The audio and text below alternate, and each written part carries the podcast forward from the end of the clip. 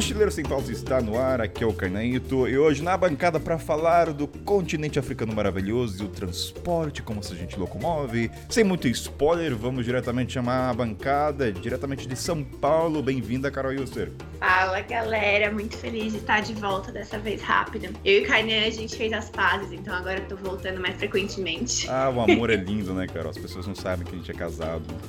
A gente tem que falar isso para as pessoas. E hoje tem pessoas novas, Carol, duas pessoas inéditas, vamos ver como vai ser, mas vamos lá, diretamente do Rio de Janeiro, bem-vinda, Mel. Oi, Kainan, oi, pessoal. Cara, tô... reclamei, falei, Kainan, quando que você vai me chamar para participar desse podcast? Já passou da hora, né? Olha, sofrendo pressão nesse programa, gente, olha que absurdo isso. Sof... Carol, você chama toda semana, né? A Melissa... E, ó, Carol, olha a inveja, ó. na bancada, Kainan. Inveja nesse programa ao vivo, gente mas vamos ser muito drama aqui nessa abertura, senão já viu. Ele é diretamente da grande cidade de São Paulo. Bem-vindo, Rogério do Roca pelo Mundo. Fala, Cairan. Fala, pessoal. É um prazerzaço aqui também estrear podcast. E eu, né, feliz também por ter tido um upgrade como a Mel. Eu, de ouvinte, assíduo, agora, né, passei a participante. Isso mesmo, Rogério, reclama.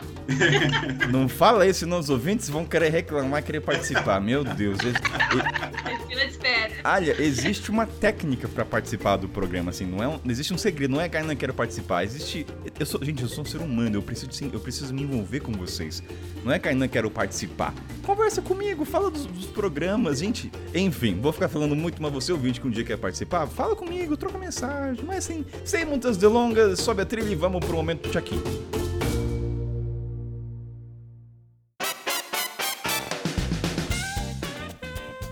Momento check-in, vamos aos recados. Você ouvinte, já pensou em planejar sua volta ao mundo? Pois então, se você ouve o podcast e sonha em cair na estrada ao estilo mochileiro sem pauta, você precisa fazer duas coisas básicas. Primeiro, descobrir quanto vai custar a sua viagem. Segundo, juntar essa grana o quanto antes, certo? Então o Mochileiro Sem Pauta traz para você um planejador de sonho, que é uma ferramenta desenvolvida para fazer qualquer pessoa comum viajar o mundo em poucos meses, começando do absoluto zero e sem dinheiro guardado. Então eles estão dando dois presentes exclusivos para você ouvinte do Mochileiro Sem Pauta. O link estará na descrição e lá você vai poder estimar todos os custos da sua viagem, não importa o continente. E o segundo presente, você vai assistir gratuitamente o workshop que ensina exato passo a passo para você juntar essa grana da viagem muito rápido. Nesse workshop você vai conhecer histórias de pessoas que pensavam que jamais iriam viajar, mas caíram na estrada em apenas seis meses depois de assistir esse mesmo workshop. Então acesse o link na descrição deste episódio e aproveite esse presentaço exclusivo do ouvinte mochileiro sem pauta. Outra, estamos também lá no grupo do Telegram, que tem um pouco dos bastidores, eu posto umas fotos da edição ou a própria capa antecipadamente, faço umas enquetes. E o último História dos Ouvintes, que logo logo, eu sempre falo isso logo logo, mas estará lá aqui no carnabamochileirosempauta.com. É isso, então lembra lá, todos esses links estarão na descrição do episódio. Vai lá, gente, valeu aproveite esse programa da Transporte na África.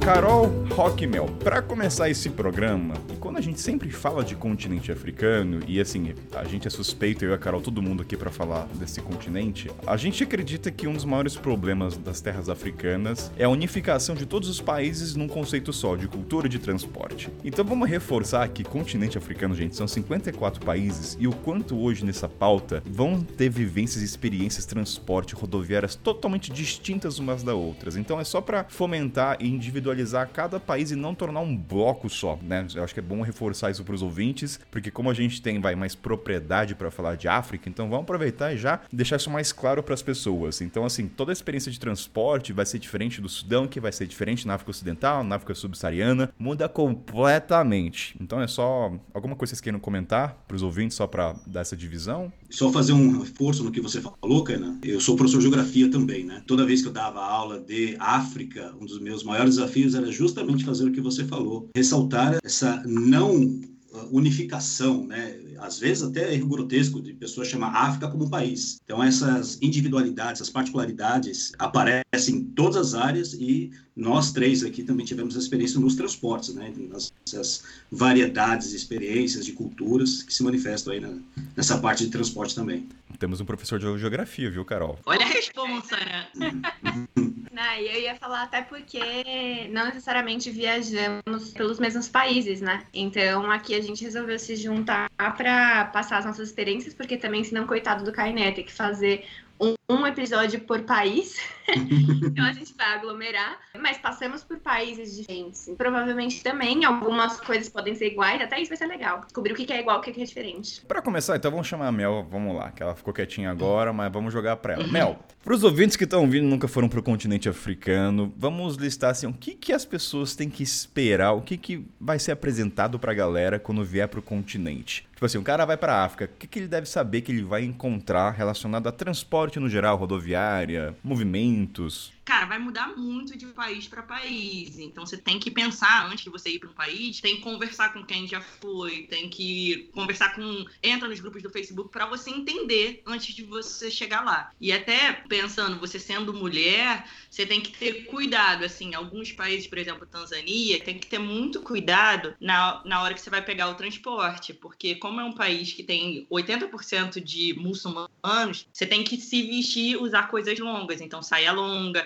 calça, não usar shortinho. Então, quando você chegar no país, você tem que dar uma, uma visão geral, fazer um 360 para entender o que, que rola naquele país para você conseguir pegar o transporte público. Quando eu falei a questão assim, o que preparar, a gente vai entrar nesse coisas bem técnicas, né? Mas assim, acho que a gente pode jogar pro ouvinte, Mel, Carol e Roca, sobre o tempo, né? O tempo é de uma outra maneira, o que, que é demorado é diferente do Brasil, que é diferente na Suíça. Tem até um termo na Tanzânia que fala, né? Poli-poli, que eu acho que eu adoro esse termo, que é assim, se devagar. É, é. Na tradução, se não me engano, é se devagar se chega lá. Posso estar enganado. Eu queria então saber de cada um de vocês, assim, como foi a relação com o tempo no começo? Porque assim, gente, para mim no começo não foi fácil. Adoraria falar que eu me adaptei nos primeiros dias. Não. Foi um inferno. Tipo, eu demorava três três horas, falava, caralho, meu, que merda de atraso é isso? Hoje já falo, cara, 5 horas, 4 horas, de boa, mas como é que foi para vocês a relação com o tempo no começo, assim? Foi de boa? Você... Eu ia justamente puxar esse assunto do tempo na outra pergunta, né? Porque para mim é isso, assim, o que é que você precisa ir preparada para viajar no continente africano? Acho que a primeira coisa é para esperar que boa parte da sua viagem vai ser relacionada ao transporte.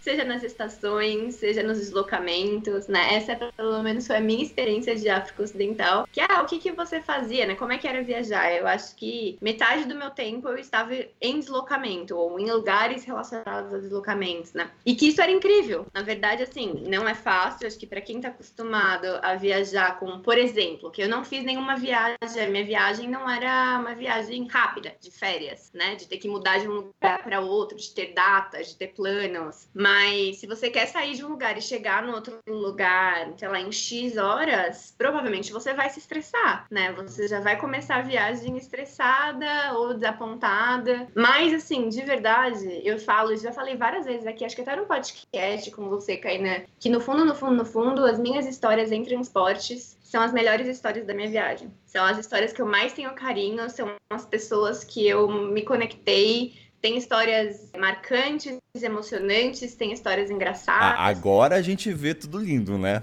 Tem uma coisa de Sim. você estar tá no momento ali, outra coisa, estamos falando com internet, com banho quente, é maravilhoso. Mas na hora, a nossa cara de filmar aquela merda Assim, a galera no Instagram, ai que lindo, queria, mas na hora a gente tá suado, encostando corpo com corpo, aquela música dos infernos que toca 24 é um loop infinito, que é quase uma manipulação do. Ai, gente. Assim. Agora já virou história, né? Por por isso que eu falei, são as melhores histórias. Não falei são os melhores momentos, necessariamente. mas sem dúvida são as melhores histórias. Olha, eu tenho uma palavra, quando você fez a, a sua pergunta, Kainan, assim, né, dessa, né, dessa, do que os ouvintes, né, o que, eles podem esperar, né, quem nunca foi para a África, eu acho que assim, se a pessoa vem de uma experiência né, de viajar pelo Brasil, viajar pela América de uma forma geral, pela Europa, então aí vai ficar um choque ainda maior. Mas eu aprendi isso logo de cara, né? Passei 15 meses na África. Informalidade. Né? Então, assim, quem espera uma formalidade de tabelas de horários, é, vou comprar um, um, voucher pela internet e esse tipo de coisa, não, assim, é, essa expectativa vai, vai por água abaixo muito rápido. E agora, entrando na questão do tempo, eu lembro a primeira vez que tive essa experiência, a relação com o tempo na África, quando num transporte doméstico, né, naquelas vans domésticas, não era um transporte entre países. Sentei, eu e Camila sentamos e assim, né, a expectativa de quando ia sair. E não existe uma previsão. Sai quando, quando lotar. Né? Sai quando encher e demora isso 10 minutos, meia hora, duas horas, né? Então, e tá ali. Então, essa relação com o tempo, não dá para você estabelecer um compromisso, não, eu vou pegar esse transporte e dali a duas horas eu estou né, no meu destino. Então a gente começa a se programar para viajar na África e eu acho isso delicioso. Eu acho isso delicioso porque, como a Carol falou, nesse tempo que você fica esperando, é, criam-se relações, né, criam, ainda mais nós sendo estrangeiros, né, nitidamente chamamos mais atenção.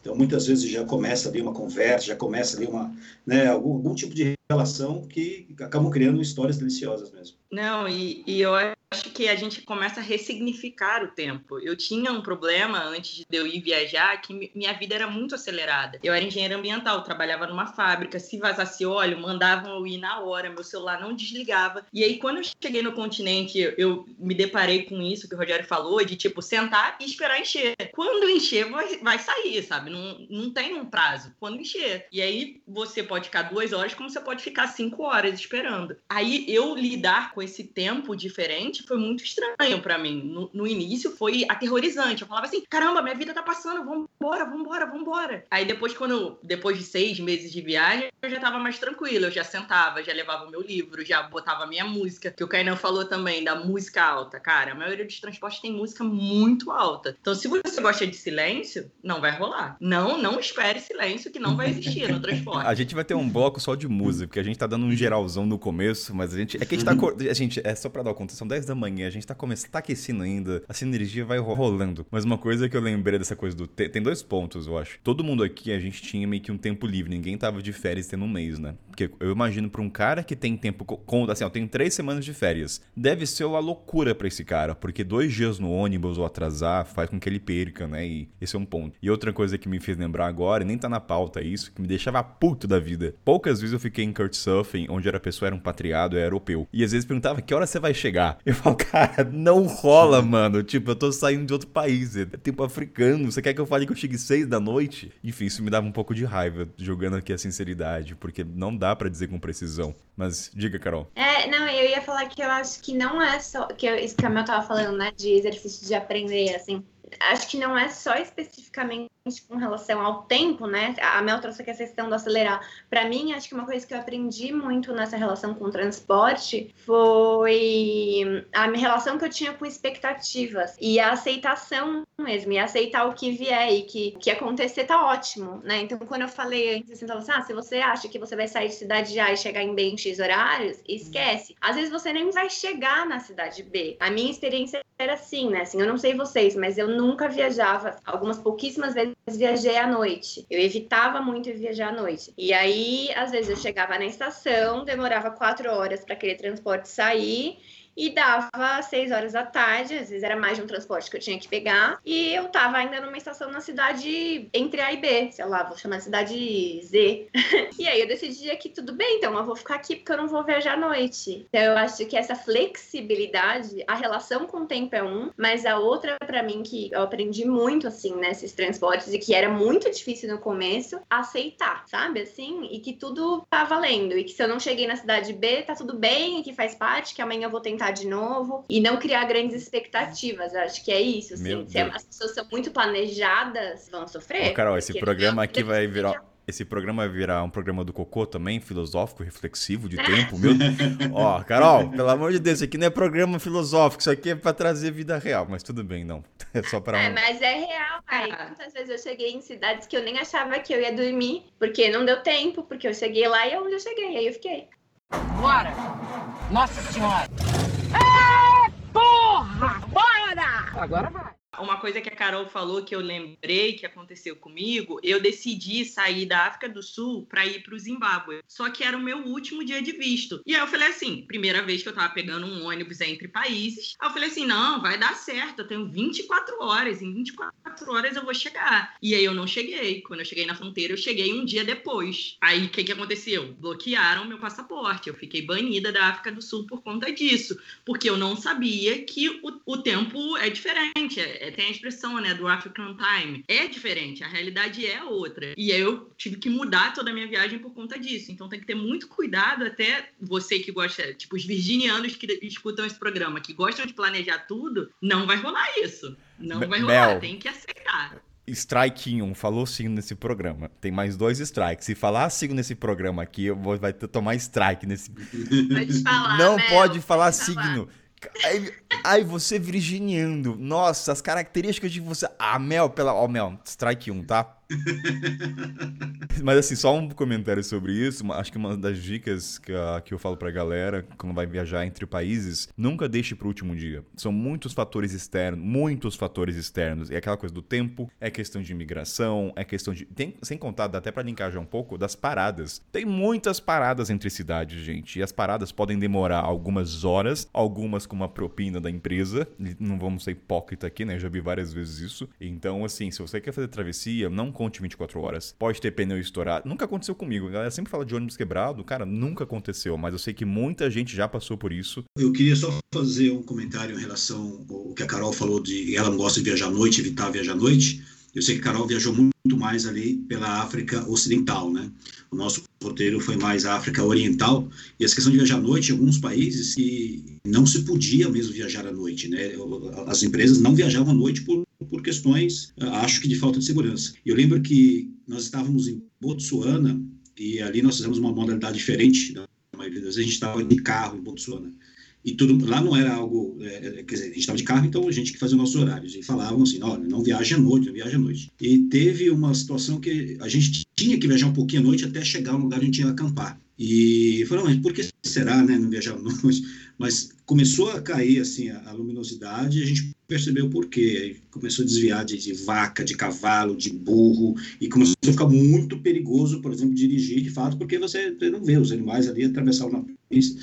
E aí começamos a perceber, entre outras coisas, por quê? Porque o asfalto é mais, ele, ele absorve o calor do dia, então os animais iam mais para o asfalto à noite para ficar ali no quentinho. Então o asfalto atraía mesmo os animais, então ficava ali um- uma corrida de obstáculos realmente, né? Viajar mesmo nós de carro, imagina um ônibus, uma velocidade maior, uma van, o que fosse. Ô, Rocker, eu acho que dos dois países que eu me recordo que não podiam à noite era Tanzânia e Etiópia. E o que me falaram. É, Zâmbia tinha- também é. não pode. Aonde? Zâmbia, Zâmbia também não pode. Zâmbia. Que assim, É. o que eu lembro que me falaram, aí eu tenho que pesquisar.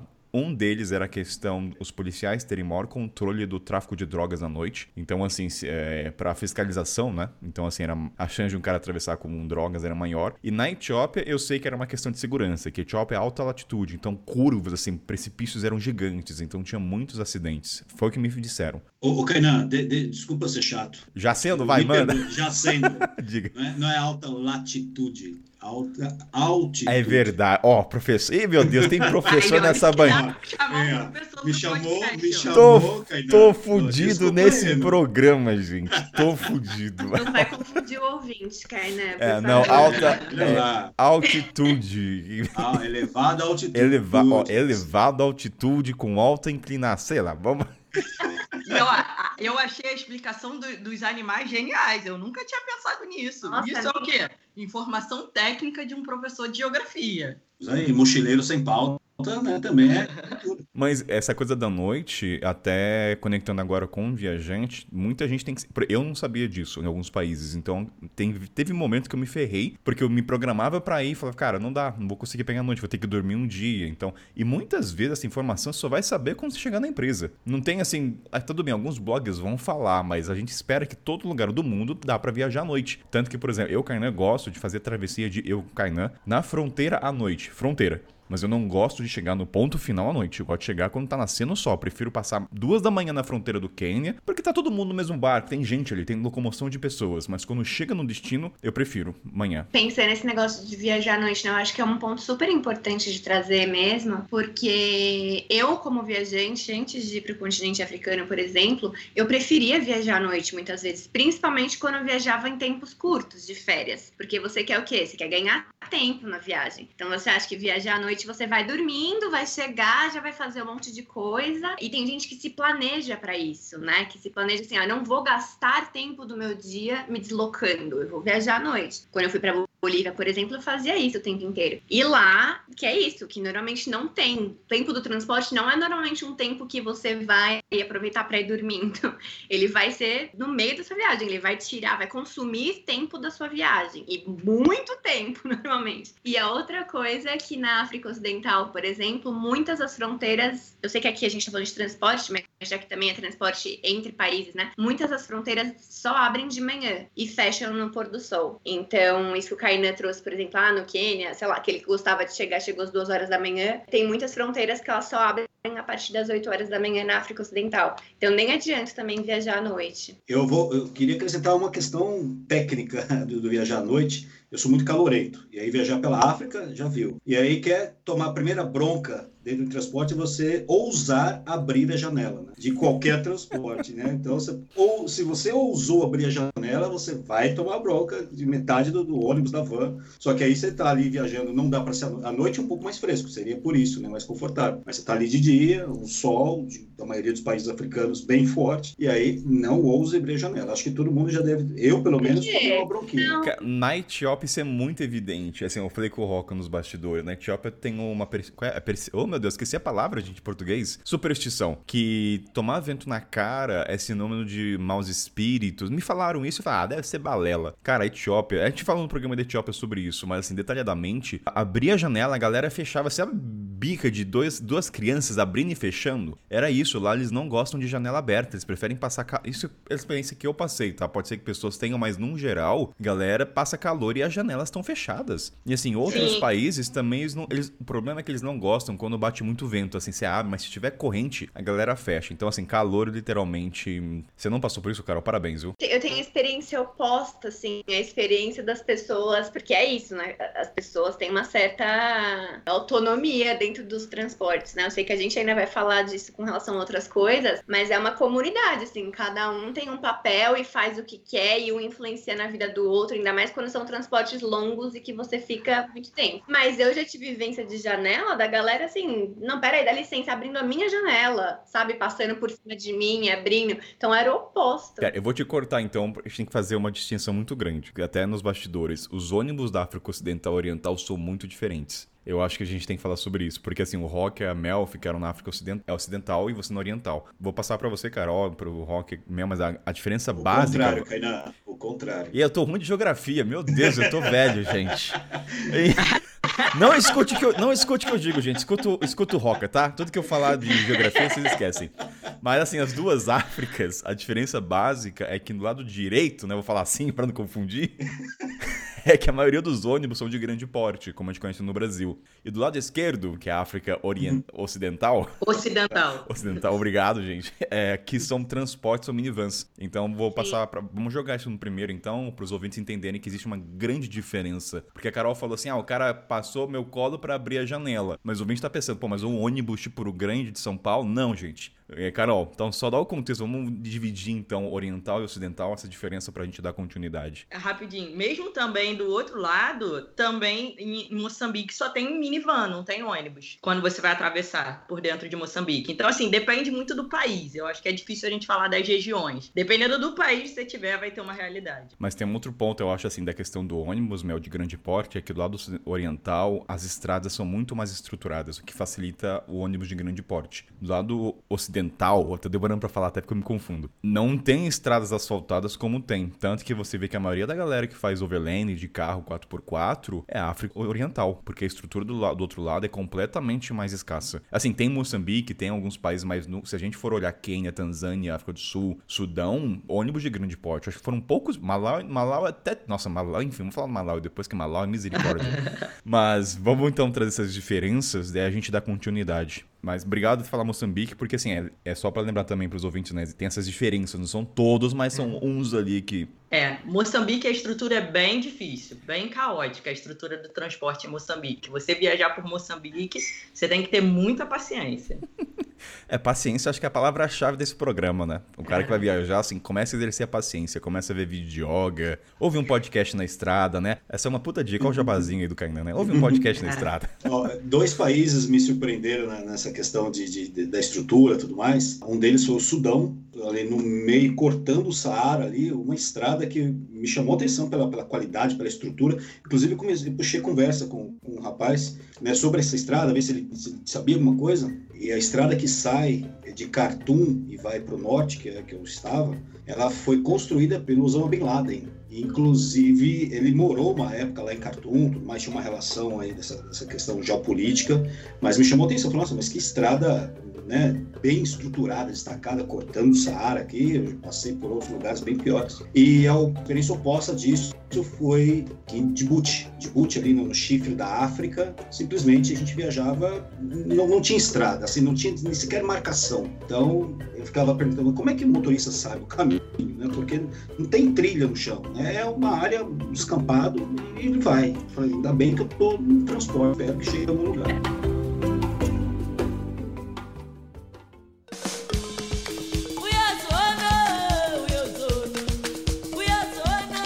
Quer falar isso, né? Que, que, a Mel trouxe. Mesmo, mesmo a gente tentando dividir entre a África Ocidental e a Oriental, também tem as suas especificidades de país para país. Assim, até o tipo de transporte. Então, você, a gente falou um pouquinho de condições de estradas e de tipos de transportes, né? Quando a gente, eu e o Caína, a gente estava discutindo sobre a pauta antes, né? Tava atualizando e tal. E ele começava a contar, não, porque o ônibus, o ônibus, o ônibus. Eu falei, peraí, Caína, não peguei, acho que eu peguei um ônibus em quatro anos já ficou ocidental, né? E ainda era um ônibus todo diferente, porque ele era um ônibus que tinha três assentos de cada lado, ao invés de dois só o que já torna toda a dinâmica também diferente se você fica no assento da janela, né? Porque tem outras duas pessoas para você pular, e galinhas, e tomates, enfim, e cabras. Mas varia muito de país para país mesmo, assim. Então, países como Gana e Costa do Marfim são mais essas minivans que o Caína estava falando. Então, como se fosse para quem é de São Paulo, não sei quantos ouvintes são de São Paulo, mas para quem é de São Paulo tem lotação. No Rio deve ter também, né? Em outras cidades do país, assim, do Brasil. São esses mini ônibus são lotação e é, faz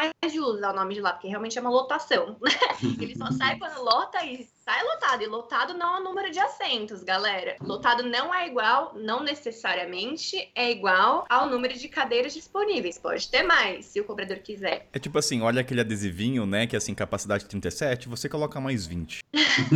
não, esse adesivo não existe. Não existe. Esse adesivo não existe. Isso não é, faz sentido esse adesivo pra lá. Não faz o menor sentido. Esse adesivinho é até uma faz. piada, né? É só um sarcasmo pra ele colocar. Ah, vou colocar um sarcasmo na minha van hoje. Vou colocar aqui no número de passageiros, só pro cara olhar e ficar contando. Não, e tem uma questão quando a gente fala, né? Às vezes eu falo muito assim, ah, como é que você viajava? Eu falava, ah, viajava de transporte público. Na real, não são transportes públicos, né? Eles são transportes coletivos, porque eles não são estatais ou eles não são, não, nem, nem na África Ocidental, nem de empresa são. Eles têm associações dos motoristas, mas ele é um transporte privado. É como se eu tivesse uma van e eu quisesse transportar uma galera e esse é o meu trabalho, né? Então também depende muito do motorista, essas vans da, de Gana de Costa do Marfim. Ele vai tirar o dinheiro dependendo de quantos passageiros tiverem. Então vai ter motorista que vai colocar mais menos. Já na Libéria, a Libéria, eu acho que assim, você estava falando de Bush, Rogério, eu acho que é, é muito parecido assim com, com Libéria e Guiné, né? Libéria passou por um surto de ebola, passou por uma guerra civil por muitos anos e depois teve o surto de ebola, que foi agora até recentemente. Eu estive lá em 2018 e o país estava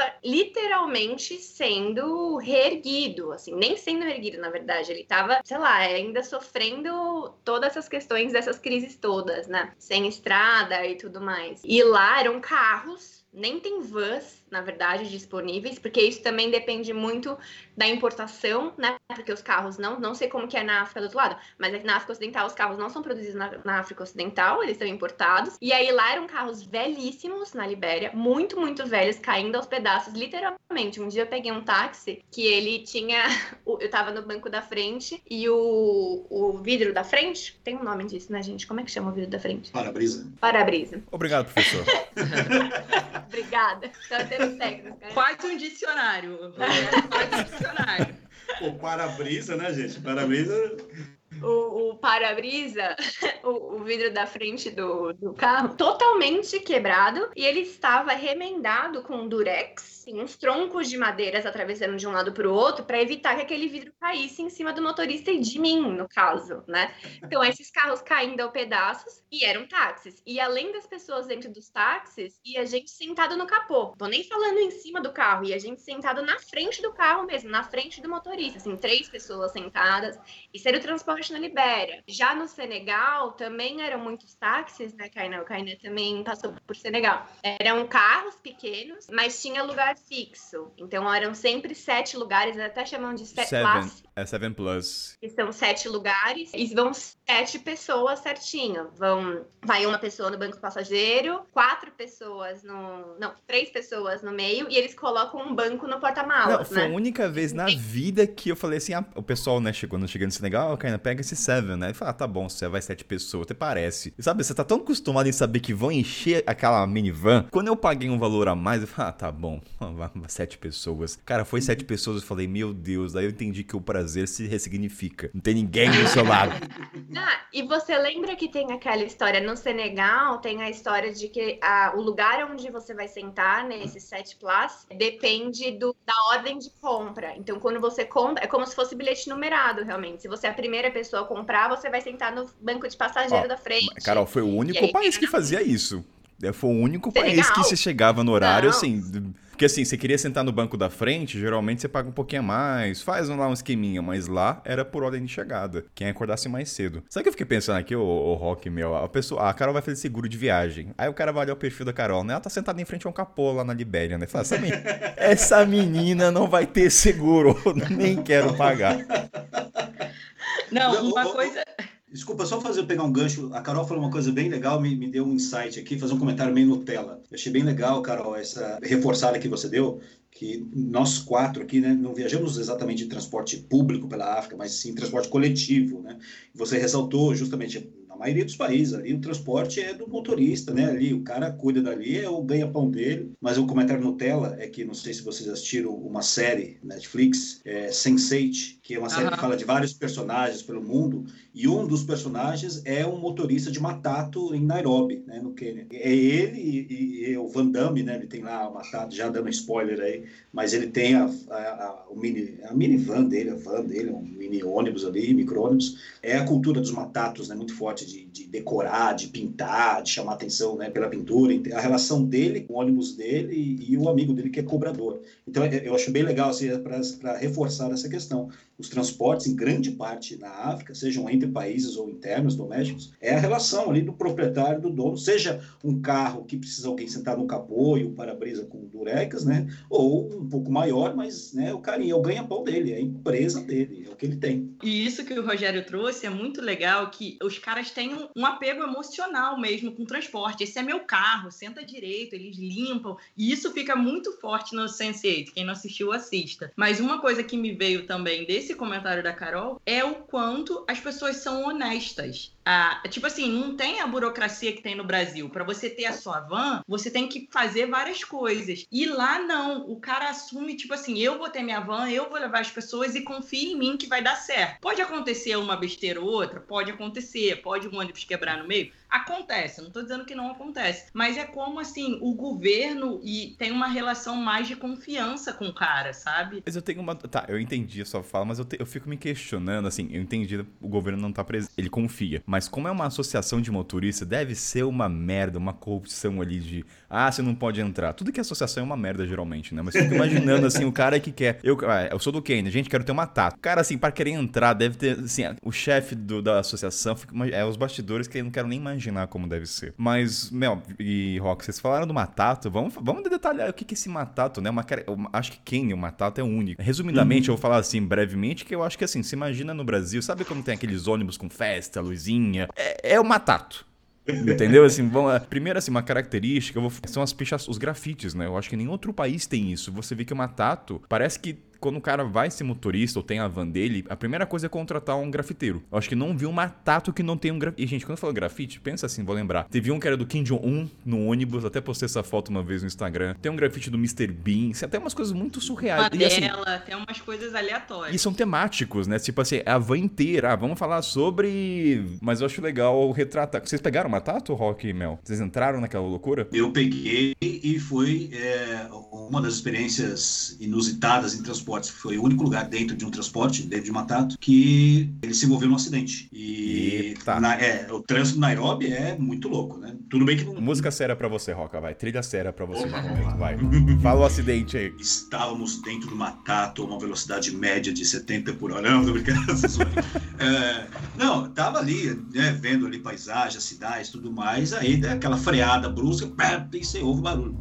Aí todo mundo dentro do Matato ali, que, na verdade o barulho se, ele se destacou porque ele ficou ainda mais alto que a música dentro do Matato, né? Que já é alto, né? que aí chama atenção, quando o barulho fica mais alto que a música dentro do, do Matato do transporte. Mas o caso foi muito legal ali, porque assim, aí... Foi muito legal, Roca. Foi muito legal. Foi, não, é, deixa eu me justificar. Ninguém, ninguém se feriu, não foi um acidente né, que teve, teve é, esse ponto de ninguém se, se acidentar. Quer dizer, o acidente, mas ninguém se feriu. Mas aí era um carro que fechou o Matato e basicamente o para-choque do Matato ele despencou né, na, na, avenida. Blum, caiu ali só que aí o motorista desceu e estava aquela discussão quem era responsável, se era o motorista do carro, se era o matado. E aí, daqui a pouco sobe o motorista e, e fala: Ó, acabou a viagem, todo mundo desce. Desce aqui ou no meio do nada, né? E aí o, o, engraçado, na verdade, engraçado hoje, como a Carol falou, hoje é engraçado, a gente está aqui nas nossas casas, no conforto tudo mais. Mas ali, né, você desce no meio do nada e o cara cobrou a viagem proporcional até aquele ponto. Então, que também tem essa, né? Os valores, eles são de acordo com a distância onde você vai, né, geralmente. Fala, bom, estamos até aqui, então é, o valor é tanto. Não, mas é, não, eu te trouxe até aqui, então o valor é esse, né? E aí você desce, todo mundo desce, e aí a gente espera outro matato, né? E aí vai se distribuindo. Mas eu acho os matatos uma atração à parte do Nairobi, né? Como o Kainan falou, cada um com seu grafite, com a sua decoração. É, vi alguns ali clamando o Brasil. Futebol, basicamente, né? O futebol é um, é um, é um, é um, um assunto embaixador do Brasil impressionante. Aí no Quênia também, aí tinha lá com o Kaká, com o Neymar, Quer dizer, vários matatos. Uma coisa que eu lembrei, Roca, da, da, das diferenças do transporte, acho que no Quênia foi um dos poucos países que a logística para você chegar em tal bairro era com números. Ah, você pega o 1403, o 1203, eram poucos países e, cara, pra gente é, uma, é um puta desafio, porque eu lembro que outros lugares tinha nome, tinha plaquinha. Acho que falar alguns países árabes, mas é sinal de mão. Mas lá foi o único que falava, ah, pega o 1402, depois pega o 1506. Não sei se Não, vocês... eu, eu, eu achei um PDF, cara, fuçando na internet, de um... Era um, um estudante universitário lá, ele fez um trabalho, aí você começa a fuçar lá.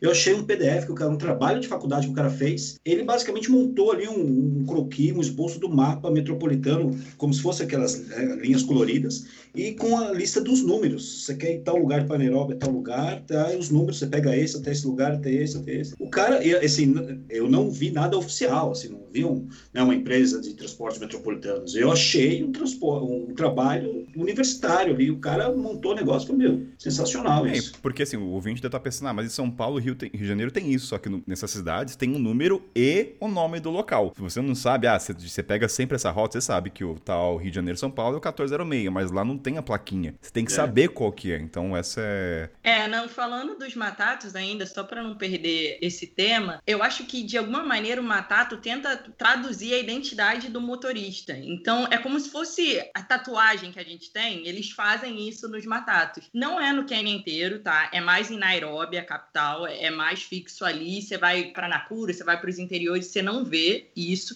Então rola mais em Nairobi. Mas uma coisa que eu lembrei que a Carol estava falando, por conta da história do país, o que rolou no país, vai traduzir o que, que o transporte tem de desenvolvimento. E Moçambique, por exemplo, também teve uma guerra civil, igual a Carol falou. Ele saiu da guerra civil, se eu não me engano, foi em 92. E aí, depois da guerra civil, aconteceu vários ciclones. Moçambique acontece ciclone atrás de ciclone. Então, o país não consegue se desenvolver tanto. E uma outra coisa que acontece dos dois lados, como a Carol comentou, é que os, os carros são importação, tem que vir de outro país. E os portos da África Oriental são mais desenvolvidos. Por exemplo, Quênia tem um porto imenso, Moçambique tem um porto, mas não é tão desenvolvido. Então, se você for para países com um porto bem desenvolvido, provavelmente os carros vão ser melhores. É, faz muito sentido isso, não. Eu queria fazer dois comentários assim das falas de vocês que não tem a ver com Matato obviamente, porque eu não, não peguei. Uma, uma pergunta, na verdade, vocês estavam falando ainda de decoração, né, do Brasil. Pro lado de lá, eles colocam muita bandeirinha também? Adesivo de bandeiras de países, assim? Colocam. Eu, eu vi, eu vi. Colocam sim. Colocam bastante, tem é, bastante. bastante. Eles amam o Brasil em geral, assim. Amam o Brasil por conta do futebol. Quando você chega em qualquer lugar na fronteira, você fala, ah, sou brasileiro, ele pega o teu passaporte na hora. Neymar, Ronaldo, Kaká, eles são apaixonados. Mas a, não sei se a, a, pergunta, Carol, foi em relação à bandeira do Brasil. Mas assim. Também, também... pode ser é, bandeiras no geral hum. ou se bandeira do Brasil. Porque eu via muito, eu lembro quando eu cheguei em Gana, era uma das coisas que mais me chamava a atenção. Eu acho que eu nunca vi bandeira do Brasil com tanta frequência quando tô vendo em Gana. Porque todos os transportes tinham adesivo de bandeiras e normalmente é do Brasil. Porque acho que eles acham bonita também a bandeira do Brasil. Mas eu acho também que tem essa questão que a Mel falou do, do futebol. Eles Sim, têm uma, é. né, é, que Porque... chama atenção. Né? É, em Nairobi mesmo eu vi uma tatu do Maradona. Era todo azul é verdade. com Maradona. Porque eles gostam de futebol. A associação acho que é muito do futebol. É, eu lembro que em Uganda me chamavam da irmã do Ronaldo, que eu também tenho dente grande e eles adoram o, o Ronaldinho Gaúcho. É ver, Ronaldinho Gaúcho é mais famoso que os outros, né? Porque... É mais, Isso. Ronaldinho Gaúcho é E aí todo mundo me chamava de irmã de, do Ronaldo. Era sister, sister, Ronaldo, Ronaldo, Você conhece ele? Você já viu ele? ele não é. noção, né? Aí a Mel assumiu a posição. Não, primo de primeiro grau, tá aqui foto dele. A Mel é, pega tipo a foto assim. do Google e joga no Photoshop. A, a Mel fala assim, o ro-ro, o ro-ro. não, eles perguntavam assim, você tem uma foto com o Neymar? Você já, já, já viu o Neymar? Aí eu, não, o Neymar mora em outro estado, o Brasil é muito grande, porque as pessoas não têm noção. Quando fala Brasil, eles, de novo, da mesma forma que a gente tem, acha que a África é uma coisa só, eles também achavam que o Brasil era uma coisa só e muito pequena, que a gente consegue conhecer todo mundo, e não é assim, né? É só uma coisa, esse, esse programa vai ficar longo, eu tô adorando, tá, o papo, eu tô me divertindo, tá? Então, assim, se preparem pra mais de duas horas. oh, antes, Carol, pera aí, eu só quero fazer um comentário, que a Mel falou dessa coisa da importação, uma coisa que você me fez lembrar, que é até difícil, uma coisa, assim, quando a gente fala de viagem, a gente lembrar os primeiros sentimentos que agora é normal, é muito difícil você ativar isso. E você me fez lembrar a primeira vez que eu tive que eu percebi que a maioria dos carros já. Eu fiquei muito chocado quando eu fui no Zimbábue, quando eu vi aquele campo de rodoviário e os carros eram japoneses, nipônicos, adesivos japoneses. É que agora é natural, mas eu lembro, você me fez lembrar a primeira vez que eu falei, nossa, mas é tudo automático os carros. Tipo assim, não tem manual aqui, gente. Esses adesivos nipônicos chineses, assim, num, num, cenário totalmente diferente. Então, assim, acho legal falar isso porque você vai ficar talvez chocado, você vai entender importação, que não existe carros fabricados na África. Eu acho que nenhum país eu acho que fabrica carro, né? Posso estar enganado. É, eu também acho que não. Mas é... te dizer isso. Rogério, você que é o cara aí, você sabe disso? Não, até, até, onde eu sei também ninguém, todo mundo importa. Realmente. Mas vocês se chocaram com isso ou passaram despercebido esse contraste asiático com a África, dos carros com os adesivos? Adesivos, ou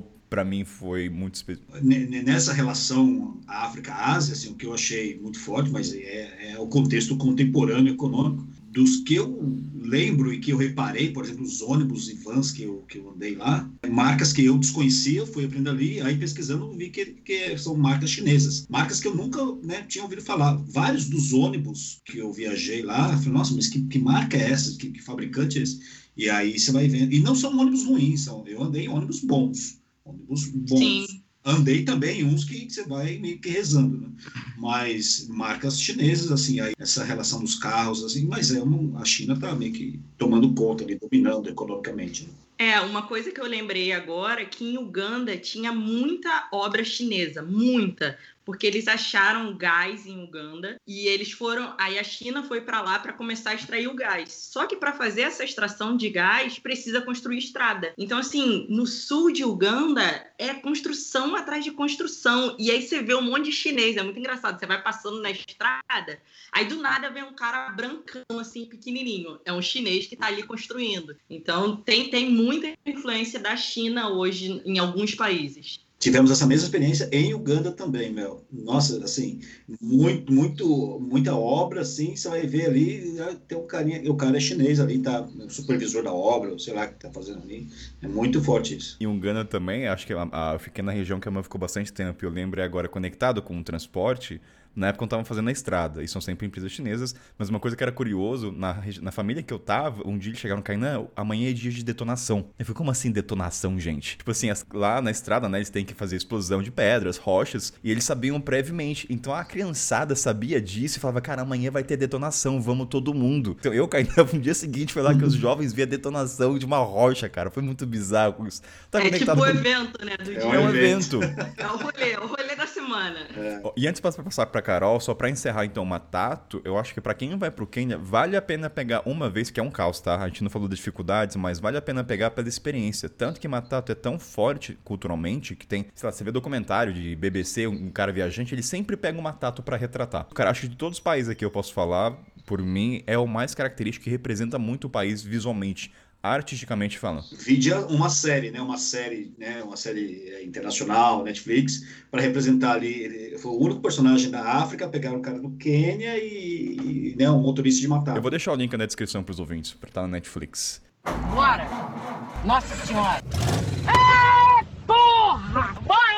Agora vai! São vários comentários que foram pipocando aqui de coisas que vocês estavam falando antes. Vocês falaram muito do Matato, né? Me lembrou, mas eu não consigo lembrar o nome. Eu falei do Set Plus, do, de Senegal, mas em Dakar, na capital, deve ser parecido com essa questão de Nairobi, também tem umas estruturas, uns transportes coletivos que são muito, muito, muito coloridos e pintados, assim. Mas eu não vou lembrar o nome. Mas lá, as características principais de Senegal são a entrada é por trás, tipo, pela parte de trás do transporte, não pela lateral Parece aqueles carros que eram usados na época da Segunda Guerra Mundial. Sabe que a gente vê em filme? Que, um mini caminhão, assim, quase. Transporte soldado, até... né? É, exato, transporte é. soldado. Que eu acho que até pode ser, porque a gente tá falando essa questão de, enfim, de importação, né? Então são esses mini caminhõezinhos, na verdade, assim, que você entra por trás, todos coloridos, e lá a maior parte da população é muçulmana, né? A Mel tava falando também lá no começo. Então eles têm muitas mensagens em palavras que são de origem árabe. Eles escrevem muito nos, nos carros, então Alhamdulillah, Inshallah,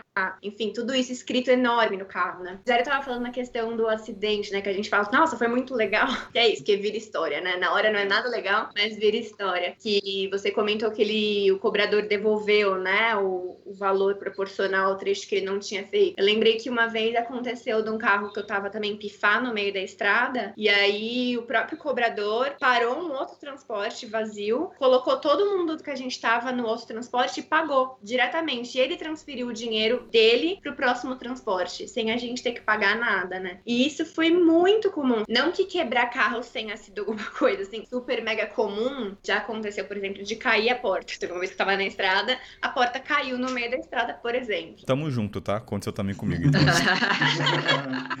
Os transportes da África Ocidental realmente, assim, ó, gente, são, assim, é a lata velha da lata velha, mas enfim, né, que eu vou entrar, eu ia entrar aqui em assunto filosófico, Kainan. Eu vou deixar, gente, quiserem filosofia de importação de carro, vem falar comigo, não Kainan vai me matar aqui. Mas, não, não que era comum, mas era muito comum essa solidariedade mesmo, assim, né, quantas e quantas vezes eu andei em transportes que eu não entendia os idiomas locais, ou que eu tava perdida, né? Porque eles estavam falando também do número, que no Quênia ou em Nairobi tinha numeração, né? Em muitos lugares por onde eu viajei, eu nunca sabia como chegar do ponto A no ponto B. E não tinha necessariamente um transporte solo direto. E eu confiava 100% nas pessoas, né? Era eu chegar e perguntar, eu quero ir pra, sei lá, Kundara. Aí falava, ah, tá bom, pega esse transporte pra outra cidade. Aí eu chegava na outra cidade e falava, ah, tô indo pra Kundara. Me colocava no transporte. E muitas vezes eu viajei dessa forma, de alguém pegar na minha mão, literalmente, me colocar dentro de um transporte e falar, boa viagem, né? Ou me tirar de um transporte e colocar em outro, assim. Então eu gostei muito disso que você trouxe da, do caso do cobrador, quando o, o carro quebrou, porque isso aconteceu também comigo e não só quando quebrava, né? E eu ia falar mais alguma coisa, mas eu esqueci, Kainan. Eu já vou jogar então pro Rock e pra Mel, já que você trouxe a informação das informações. Tô até abrindo aqui o celular pra ver as perguntas. Uma delas é assim: vamos pensar no transporte, não entre cidades agora, locais, entre bairros. Como é que vocês pegavam informação? Porque para mim é a mesma coisa que a Carol. Eu perguntava antes pro meu. Lembrando que eu tava muito em Couchsurfing, locais. Então eu já pegava toda a informação do papel. Então, assim, Roca e Mel, como é que vocês faziam com as informações? Vocês também confiavam na pessoa? Lembrando, né? Não tinha muitas vezes informação e tá no caos ali, não tem, você não consegue, não é tempo hábil, né? Falando por mim, de ver a placa com o nome e pensar, pô, peraí, deixa eu. É na confiança, ó, você me avisa quando parar tal. Ou acontece também, às vezes, você tá numa rua que você sabe que é a única direção para ir pro bairro também, né? Depende muito de país, mas como é que vocês checavam ou como é que vocês se informavam para saber como chegar? Era aplicativo? Eram com pessoas? Como é que era o negócio? O meu era total com o meu host. Conversava com o meu host, pedia para ele me explicar o que fazer, como fazer. Algumas vezes, se o meu host era expatriado, eu, eu fiquei muito em Couchsurfing expatriado indiano. Então eles não sabiam, porque eles só andavam de carro de um lado para o outro. Aí eu tentava ou falar com alguém do prédio, alguém vizinho, ou parava na padaria e conversava. Eu sempre falava muito com a tia do chapate, que eu comprava chapate com muita frequência. Então eu fazia amizade com todas as tias do chapate. Em cada país que eu vou, eu tenho uma amiga do chapate, de verdade. Se eu voltar hoje, eu vou, vou, vou ter meu chapate preferido. E aí elas me explicavam. Só que isso que a Carol trouxe é muito importante pra gente que é mulher, porque a gente tem muito medo. A gente fica com muito medo de, de confiar. Eu, que sou do Rio de Janeiro, aqui eu não confio. Se o cara me pega na minha mão na rodoviária, eu falo: esse cara vai me raptar, esse cara vai fazer alguma merda comigo, esse cara tá, quer roubar meu dinheiro. E lá no continente eu não tinha esse medo. Eu confiava muito em todo mundo, porque todo mundo me ajudava real. Essa, essa, esse sentimento de solidariedade, de comunidade. Uma pessoa que não te conhece, ela pega na tua mão e te leva onde você quer. Ela te diz o preço certo Algumas vezes ela tenta te enrolar no preço, tá? Isso tem que tomar muito cuidado. Mas na maioria das vezes eu dei muita sorte de todo mundo me ajudar muito, assim. Muito legal você trazer isso, né? Porque hoje eu tava revendo algumas coisas, até para me inspirar, né? Eu tava lendo uns meus caderninhos. e aí eu vi que a primeira vez, a primeira vez, primeiro transporte que eu peguei na África Ocidental, eu escrevi no meu caderninho que eu tava tentando achar o Trotrô, que é o transporte de Gana, para o local certo e que eu ouvi de um cara X reclamar para mim que eu não confiava nele. É, porque eu acho que era isso mesmo, era um cara que chegou e ficava tentando, vai ali, eu vou te levar, e eu ficava, não, não, não, não quero, né? Isso que a gente tem muito, às vezes, de, de reação quando alguém te aborda, de achar que vai ser quem, né? Que vai ser alguém, tipo, te assediando de alguma forma para dinheiro, para pedir ajuda ou para te vender algo. E ele reclamou, e para mim já foi um choque de realidade enorme mesmo, assim, o quanto cara, mas por que, que você não confia em mim? Eu tô aqui para te ajudar. Você tá sendo snob. E é, é difícil mesmo esse movimento, né, de confiar, mas mas era como eu viajava também depois, a base da confiança. Não, total. E agora eu lembrei de outra coisa, você falando isso. Eu, no Rio de Janeiro, eu tenho muito medo de pegar mototáxi. É muito raro eu pegar, porque aqui no Rio de Janeiro, mototáxi é muito associado à comunidade, à favela. E lá, em alguns países, não. Você tem que pegar o boda-boda. É obrigatório. Não tem ônibus, não tem voo. Você tem que pegar o boda-boda. E aí, para eu fazer esse movimento de pegar boda-boda de madrugada, foi um negócio, assim. Foi muita mudança, muita transformação. E aí, eu, eu de novo, fazia amizade com os boda-bodas. Os caras já até sabiam. Hoje você vai para não sei aonde, né, Melissa? Hoje é não sei o quê, hoje é no café, hoje. Porque realmente essa mudança de você confiar na outra pessoa, no desconhecido, acho que foi uma das grandes coisas que eu ganhei no transporte no continente africano. Ó, eu tenho dois casos aqui, vou falar que são bem emblemáticos aí em relação a tudo que vocês falaram sobre o assunto. Kampala, Uganda, nós estávamos no Couchsurfing e Kampala tem um trânsito, olha que tem várias cidades na África que o trânsito ele é meio impactante, mas para nós, né, eu e Camila, Kampala é, acabou ficando lugar, do trânsito mais assustador, assim. E aí a gente estava lá no Couchsurfing, né? E a gente precisava ir para o centro e, né, e, o nosso host, ele percebeu que a gente estava um pouco impressionado ali pelo trânsito de Kampala. Ele falou, peraí, não, eu vou com vocês. Então, aí ele foi junto, então a gente foi né, de, de mototáxi, boda-boda lá, e aí ele falou, não, deixa que eu, que eu vou primeira vez para vocês ficarem mais tranquilos, né? Claro que a gente não ficou tranquilo nem a segunda, terceira, quarta, quinta vez, porque lá cada vez é, é uma montanha-russa, aquelas de, de parquinho de praias, assim, né? Que você vê tudo enferrujado, o trilho da montanha-russa. E aí, outro foi um país que foi muito especial para nós, né? Etiópia. A gente morou três meses na Etiópia, né? Então, e a gente ficou em Addis Abeba, na periferia da periferia da periferia. Ficou bem afastado. Então, toda vez que a gente precisava fazer qualquer coisa, assim, era uma epopeia de transporte. Eu tinha que pegar um, um tuk-tuk até uma avenida semi-principal, onde passaria uma van que te deixaria em outra, e assim, aí não, não tem né, assim, itinerário e tal tuk-tuk ele vai e volta naquela avenida, ele só roda naquela avenida. Então você pega o tuk-tuk até tal lugar. Aí você desce uma avenida um pouco maior, aí passa uma van. Mas falando dessa questão de confiança que vocês tocaram, eu lembro que a gente estava numa van, foi uma das primeiras vezes lá em Addis Abeba. E aí, assim, você fala onde você vai, né, e o cara cobra o valor ali. E o cobrador dentro da van, né, que tem um motorista lá na frente, algum, algumas vans têm uma pessoa que cobra, outras você tem que dar o dinheiro para o motorista, né, é um passo a passo de dinheiro dentro da van. Mas ali o cobrador ele falou um, valor para gente. E aí, né, dei o valor, e aí começou um zum, zum dentro da van, que não era aquele valor. O cara tava, né, viu que eu era estrangeiro, e aí a galera ali falou, não, não, peraí, aí começou a brigar com ele, né? cobrar o valor certo dele e tudo mais. Então, assim, às vezes mesmo quando a gente está numa situação que tal, alguém quer tentar passar a perna, mas muitas vezes, né, ali os companheiros de, de, transporte acabam ajudando, assim, né, vendo, e olha que nessa parte da, da Etiópia ali, né, quer dizer, em grande parte, né, eles falam amárico, que é uma língua bem complicada, mesmo em três meses ficando ali, de você, né, falar um pouquinho, então, nem sempre o inglês né, resolve, então aí ficou uma situação que, que a gente lembra bem dessa questão da confiança, né? Que você está ali, mas a, a, a, situação acaba se ajudando. Então, as pessoas dentro da van já solidarizaram. Falaram, não, não vai cobrar diferente não, vai cobrar o mesmo e, e, acabou indo tudo bem. Olha, não aconteceu muito comigo isso não, viu? Assim, contra gente boa, porque às vezes o cara... Não, assim, tô tentando lembrar, mas eu acho que dá pra gente linkar com outro ponto, o Roca, que é o seguinte: além dos desafios que a gente tá falando, de você saber onde vai, como conseguir informação, a dificuldade de espaço, que a gente nem falou ainda, tem o um ponto que é a questão do preço, né?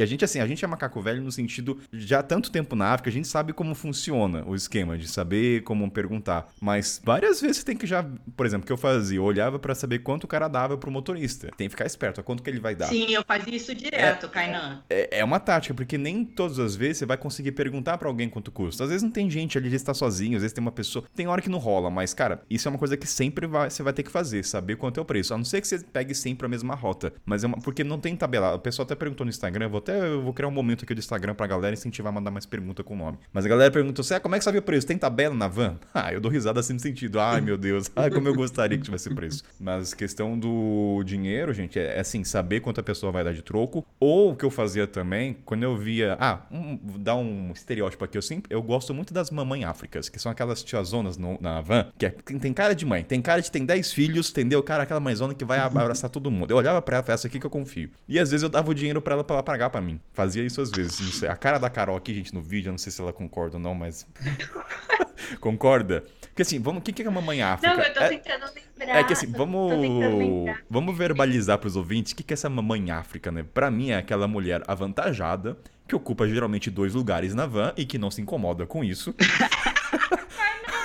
ah, mas esse estereótipo. Não, mas. Ah, gente, esse programa é o que eu penso. Eu tô brincando, mas é verdade, gente. Uma mãe afro é aquela mulher que se, se pensa no Brasil. É, é, o cara. É tão normal essas mulheres avantajadas sentarem. Meu, ela tá ali no espaço dela, é o corpo dela. Dane-se o mundo. Você pensa essa mulher no Brasil, Mel. Vai, tô, vai vamos ser sinceros. Aqui, Kainan, não tem hipocrisia. Não, não, mas assim, sendo bem sincero para ajudar os ouvintes, ainda mais se for mulher, uma coisa que eu sempre fazia, até para pedir informação, é. eu peço sempre para mulher. Eu nunca peço para homem. Eu, eu chego numa mulher, geralmente mais velha, que aí você passa uma confiança e aí eu chego para ela e peço a informação. Qual é o preço? Como é que eu chego no lugar tal? Eu também, como homem, eu sempre vou pra mulher que passa mais confiança, mas brincadeiras da mamãe em África tem, eu acho que, um motivo porque é o lado materno. Assim, tirando a parte da brincadeira do tamanho dela, mas ela sempre tá vestindo as roupas tradicionais coloridas e sempre com uma coisa na cabeça. Eu não sei, mas cara, eu comecei a analisar isso. Não sei se a Carol concorda, mas assim, vá pra essa mulher, ela vai te ajudar, entendeu? Se ela tem sete filhos, mais um filho, ela vai ajudar no Esse transporte. negócio na cabeça é, é até um pouco parecido com o que a Mel tá usando agora, né? Sim,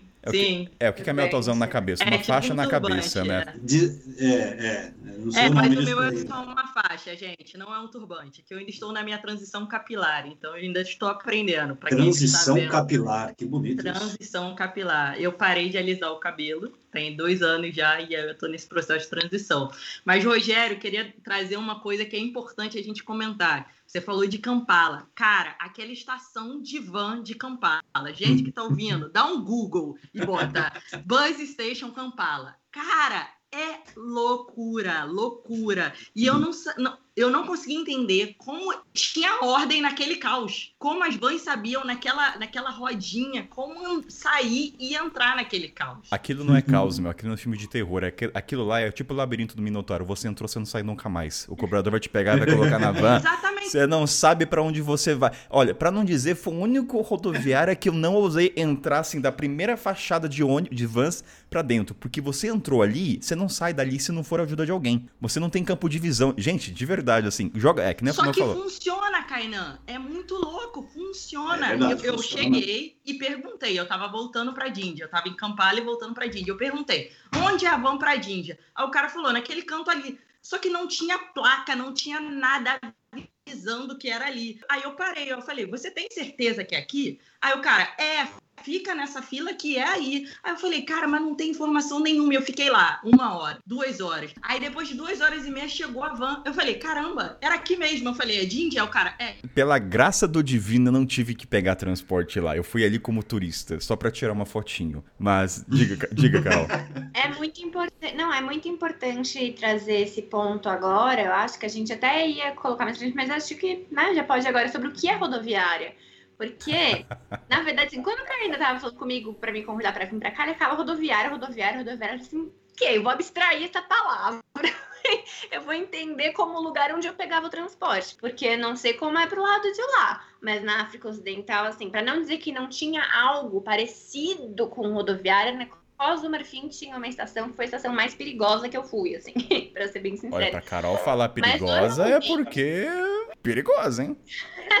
Eu não gosto de colocar estereótipos, você viu que o Kainé ficar sempre checando comigo, né, gente? Não, é porque assim, é que, Carol, é que, assim, se, é que se uma pessoa que não viajou tanto pra diferentes países africanos e viajou falar não é perigoso, agora você falar pra mim que é perigoso. Não, é, era, era, tipo, eu não consegui ter coragem de sair, sabe? Eu fui de táxi com ja- janelas fechadas, vidros fechados. O motorista do táxi teve que dar uma moedinha para um cara que começou a pular em cima do táxi. Ele me deixou dentro da estação, eu não saí de lá, nem para comer nada. Galera, Onde pensa foi que. isso, Carol? Na, em Abidjan, na Costa do Marfim. Carol, deixa eu fazer uma Ah, tá. pergunta. É, essa, essa sua sensação de, de ser perigoso, ela tinha algum precedente? Alguém te falou alguma coisa? Ou você sentiu isso ao chegar lá? Os dois me falavam muito. Foram dois lugares assim que eu senti perigo em transporte, perigo de assalto, Tá. né? Não perigo de segurança, que é esse outro tema. Que foi nesse lugar na Costa do Marfim que as pessoas falavam, minha host também falava que era de lá. Todo mundo, o motorista do táxi falava: ah, tem certeza que você quer ir pra lá? Não é melhor ir pra outra estação? E na Libéria, na Libéria tem muito tuk-tuk e eles também de furto, assim, né? De puxar bolsa e etc. Mas a sensação também é um lugar muito. As ruas são muito, muito, muito estreitas, é muito lotado de gente, tem uma questão forte com drogas lá nesse, nessa região. Então, enfim, é- mas é o centro dos transportes, então não tinha como fugir. Tirando esse lugar, eu acho que. No Senegal era mais organizadinho também, mas na na maior parte dos lugares, em Gana, então, é mais parecido com a descrição de onde pegar o transporte. Se você, ouvinte, quiser viajar no nosso esquema, assim, explorando, não vai esperando chegar numa rodoviária. É mais parecida com uma feira do que com uma rodoviária. Você vai entrar em Gana, literalmente, você entra numa feira, ao redor da estação acontece uma feira, realmente. Você passa por todas as barraquinhas, todas as vendas de legumes, de frutas, de utensílios domésticos, de utensílios de cozinha, de pneu, de celular. Aí passou tudo isso, você chega num lugar que é um terreno aberto, de terra, cheio de vans, cheio de pessoas e pessoas vendendo as suas coisas de um lado pro outro com as coisas em cima da cabeça, né? Então também isso acho que é importante, assim, né? O que, que é rodoviária, o que, que é esperar isso, né?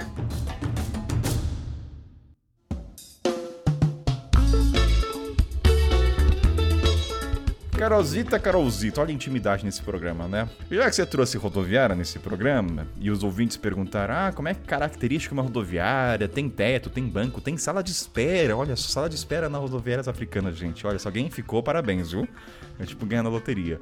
Mas então, Mel, na sua experiência africana, vamos tentar trazer características para os ouvintes da. O que é uma rodoviária? O que, na sua concepção, né? É individual isso aqui. O que você entende rodoviária africana? A Carol acabou de explicar completamente a rodoviária de Kampala. Não tem, não tem uma estrutura, não tem placa. Mas, de novo, isso depende de país para país, tá? Por exemplo, no Quênia, você acabou de falar de sala de espera. No Quênia, dependendo da companhia que você comprar, tem uma sala de espera. Ruanda vai ter uma sala de espera e com Wi-Fi. Em Ruanda eu peguei uma sala de espera com Wi-Fi. Então, assim, hum. depende do país. Só que se a gente voltar para a realidade Moçambique, por exemplo, você vai comprar teu ticket e você vai simplesmente confiar no cara. Eu lembro que eu fui comprar meu ticket, eu, eu não esqueço. Não foi nem em Moçambique, foi em Harare, capital do, do Zimbábue. Aí eu fui comprar meu ticket para ir Harare, Moçambique, e aí o cara falou 20 dólares. Eu falei, caraca, eu vou dar 20 dólares na mão desse cara que eu nunca vi na minha vida Não, tudo bem, vou dar. A minha host falou que aqui era certo, vou dar. Aí eu fui lá, dei para ele. Que nem tem Aí, identificação, veio... né, meu? É, exato. É era um cara aleatório, aleatório. não tinha uniforme, não tinha nada. Ele falou que ele era o cara da empresa, eu fui lá, dei os 20 dólares para ele. E aí, quando eu dei os 20 dólares, ele me vem com um ticket que era um papel, papel que ele cortou um pedaço de qualquer coisa e escreveu. Aí ele, seu nome. Aí botou lá, Melissa Aí ele, seu passaporte. Aí botou o número do meu passaporte e escreveu Harare, Moçambique. Não era aquele ticket de papelaria. Não seja, era Qualquer isso. um poderia pegar um papel da sua mochila mesmo, mesmo fazer. Ó, tenho aqui meu ticket, aqui meu comprovante, né? Total, era um papel aleatório e um papel sujo, assim, que ele rasgou de um negócio e no final ele pelo menos botou um carimbo. Aí com carimbo eu fiquei mais calma. Eu falei assim, agora, agora, velho mas sabe que você me fez pensar agora desse papel de validação, tirando um carimbo, aconteceu duas vezes de ser mesma coisa. O cara tirou um papel como se fosse um guardanapo, só que eu acredito que o sistema de verificação deve ser uma puta assinatura do cara. Deve ter a assinatura dele que fala, ah, essa aqui é a minha assinatura. Só pode, gente, não é possível.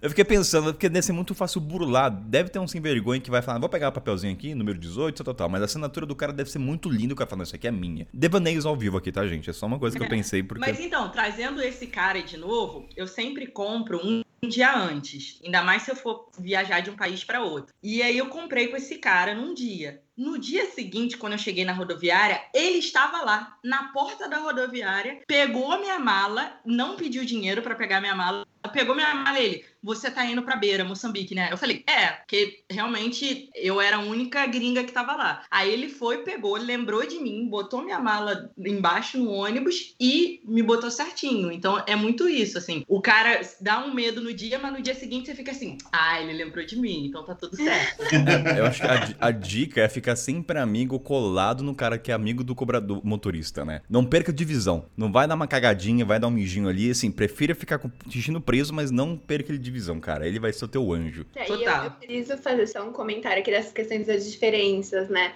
Porque já ouvi muitas vezes o Karina até em stories falando esse negócio de comprar o ticket um dia antes, né? Nunca fiz isso na vida. Então, até tô compartilhando aqui para ouvinte se você for viajar. Não sei se vocês compravam porque tinha corria o risco de não ter na hora ticket, e aí seria importante o ouvinte saber. Mas na África Ocidental nem ticket tem. Na real, é assim, você chega, são as minivans, você chega, ele vai te colocar na van que tá. E se eu for a primeira, que eu vou ficar lá horas esperando, o que, que vai, vai garantir que eu tenho o meu lugar? Eu vou deixar a minha bolsa no meu lugar e eu vou passear pela rodoviária. Eu deixo a minha bolsa lá no lugar. É, confiança nesse nível. E aí volta, cara, a questão dos ônibus, né? Queira ou não, são ônibus de estruturadas com empre... é uma empresa, não é um cara, ah, eu tenho um ônibus grande e vou levar as pessoas. Então isso faz com que dê pra comprar antes e ter a garantia. É, né, diferente, assim. E a questão que a Mel também falou de, de pegar a mala, era um pouco disso, assim, que funcionam as... Eu tô colocando entre aspas, gente, rodoviária na África Ocidental, porque quando você vai chegando no lugar onde tem os transportes, como os transportes são privados, né, é o motorista mais o cobrador que são responsáveis é aquele ganha-pão dos dois. Ou seja, eles querem encher mais rápido, não só por encher, mas, mas quanto mais rápido eles encherem o transporte, mais viagens por dia eles vão conseguir fazer, né? Porque eles ficam menos tempo de espera e conseguem ir e voltar, por exemplo. Então existe um assédio no sentido de querer que você pegue o transporte dele. Então é muito comum alguém chegar logo na entrada desses lugares de transporte, dessas estações, eu chamava de estação de transporte, para não chamar de rodoviária, que alguém já chega, eu tava com a minha mochila, né? Alguém já chegava com um cara, oi, não sei o que, blá blá blá, falando o nome da cidade repetidamente. Butre, butre, butre, butre, butre. É assim que você sabe É, pra onde você vai, tem alguém repetindo.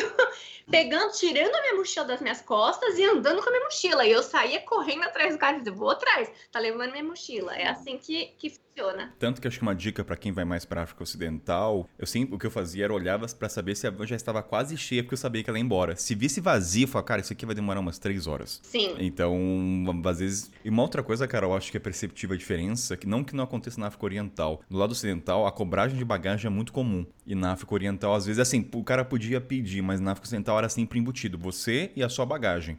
Se tinha aqui Seu no colo, médico. beleza. É, se tinha aqui no colo, beleza. Mas se tinha aqui na parte de cima ou uma área pra bagagens, aí você pagava. Dica: confere com as pessoas locais se realmente precisa pagar ou não. Porque muitas vezes, sim, é muito comum eles cobrarem, mas muitas vezes eles só estão cobrando porque eles veem nitidamente que você é estrangeiro e que não vai ser uma super mega cobrança, vai ser um valor pequeno e que você vai pagar. E às vezes faz sentido pagar, mesmo que o cara tem que subir com a sua mochila, amarrar. Eu já fiquei em estação que o carro estava cheio de gente, todas as pessoas já tinham comprado, isso foi na Guiné, e que a gente ficou uma hora e meia parados na estação para conseguir montar tudo em cima do carro, colocar as bagagens no carro. Porque é isso, é galinha, é saco de batata, saco de banana da terra, é a cabra, enfim, e a minha mochila no meio disso tudo, A gente né? pode ter um bloco pros animaizinhos, né? Que a gente tá falando nos bastidores. Existe ter, o. então, Só um spoiler pros ouvintes: Golden Shower. Não, gente, não estamos falando besteira aqui, não, tá? Vocês vão entender o Golden Shower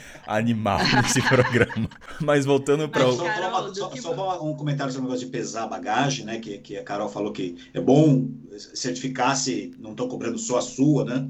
Eu lembro que a gente pegou um ônibus da Namíbia, Windhoek, até Victoria Falls, Zimbábue. E a gente chegou pro ônibus e tinha uma, uma, uma estação com uma balancinha lá. Tinha, o cara tinha uma balança para checar o peso de bagagem. Tinha uma, uma balança lá. Aí, nitidamente, assim, formou-se uma fila, todo mundo estava entrando, estava passando ali. Então, de E fato. etiquetava, Roca? Eles colocavam alguma identificação ou não? Ah, é, não era exatamente uma identificação, mas tinha um papelzinho, assim, é, era uma etiqueta, vai, era uma etiqueta, sim, era. Tanto é que a gente estava no começo da viagem, era o segundo país, a Namíbia, a gente ainda estava com uma bagagem grande, digamos assim. Aí pagamos excesso de bagagem do ônibus. Era um valor, claro, não era, nossa, uma coisa assim, mas primeiro que já é uma coisa diferente, de, de uma estação de pesagem para entrar no ônibus. E era ônibus mesmo, não era uma van, era um ônibus até que bacana tal. E aí eh, tinha esse procedimento. E eu percebi, eu sou muito, fico observando bastante, não fomos os únicos a pagar excesso. Então eles são bem rigorosos essa questão, né? Sim. De, de, Mas- de pesar e pagar. muito isso de levar produtos mesmo, agrícolas, né?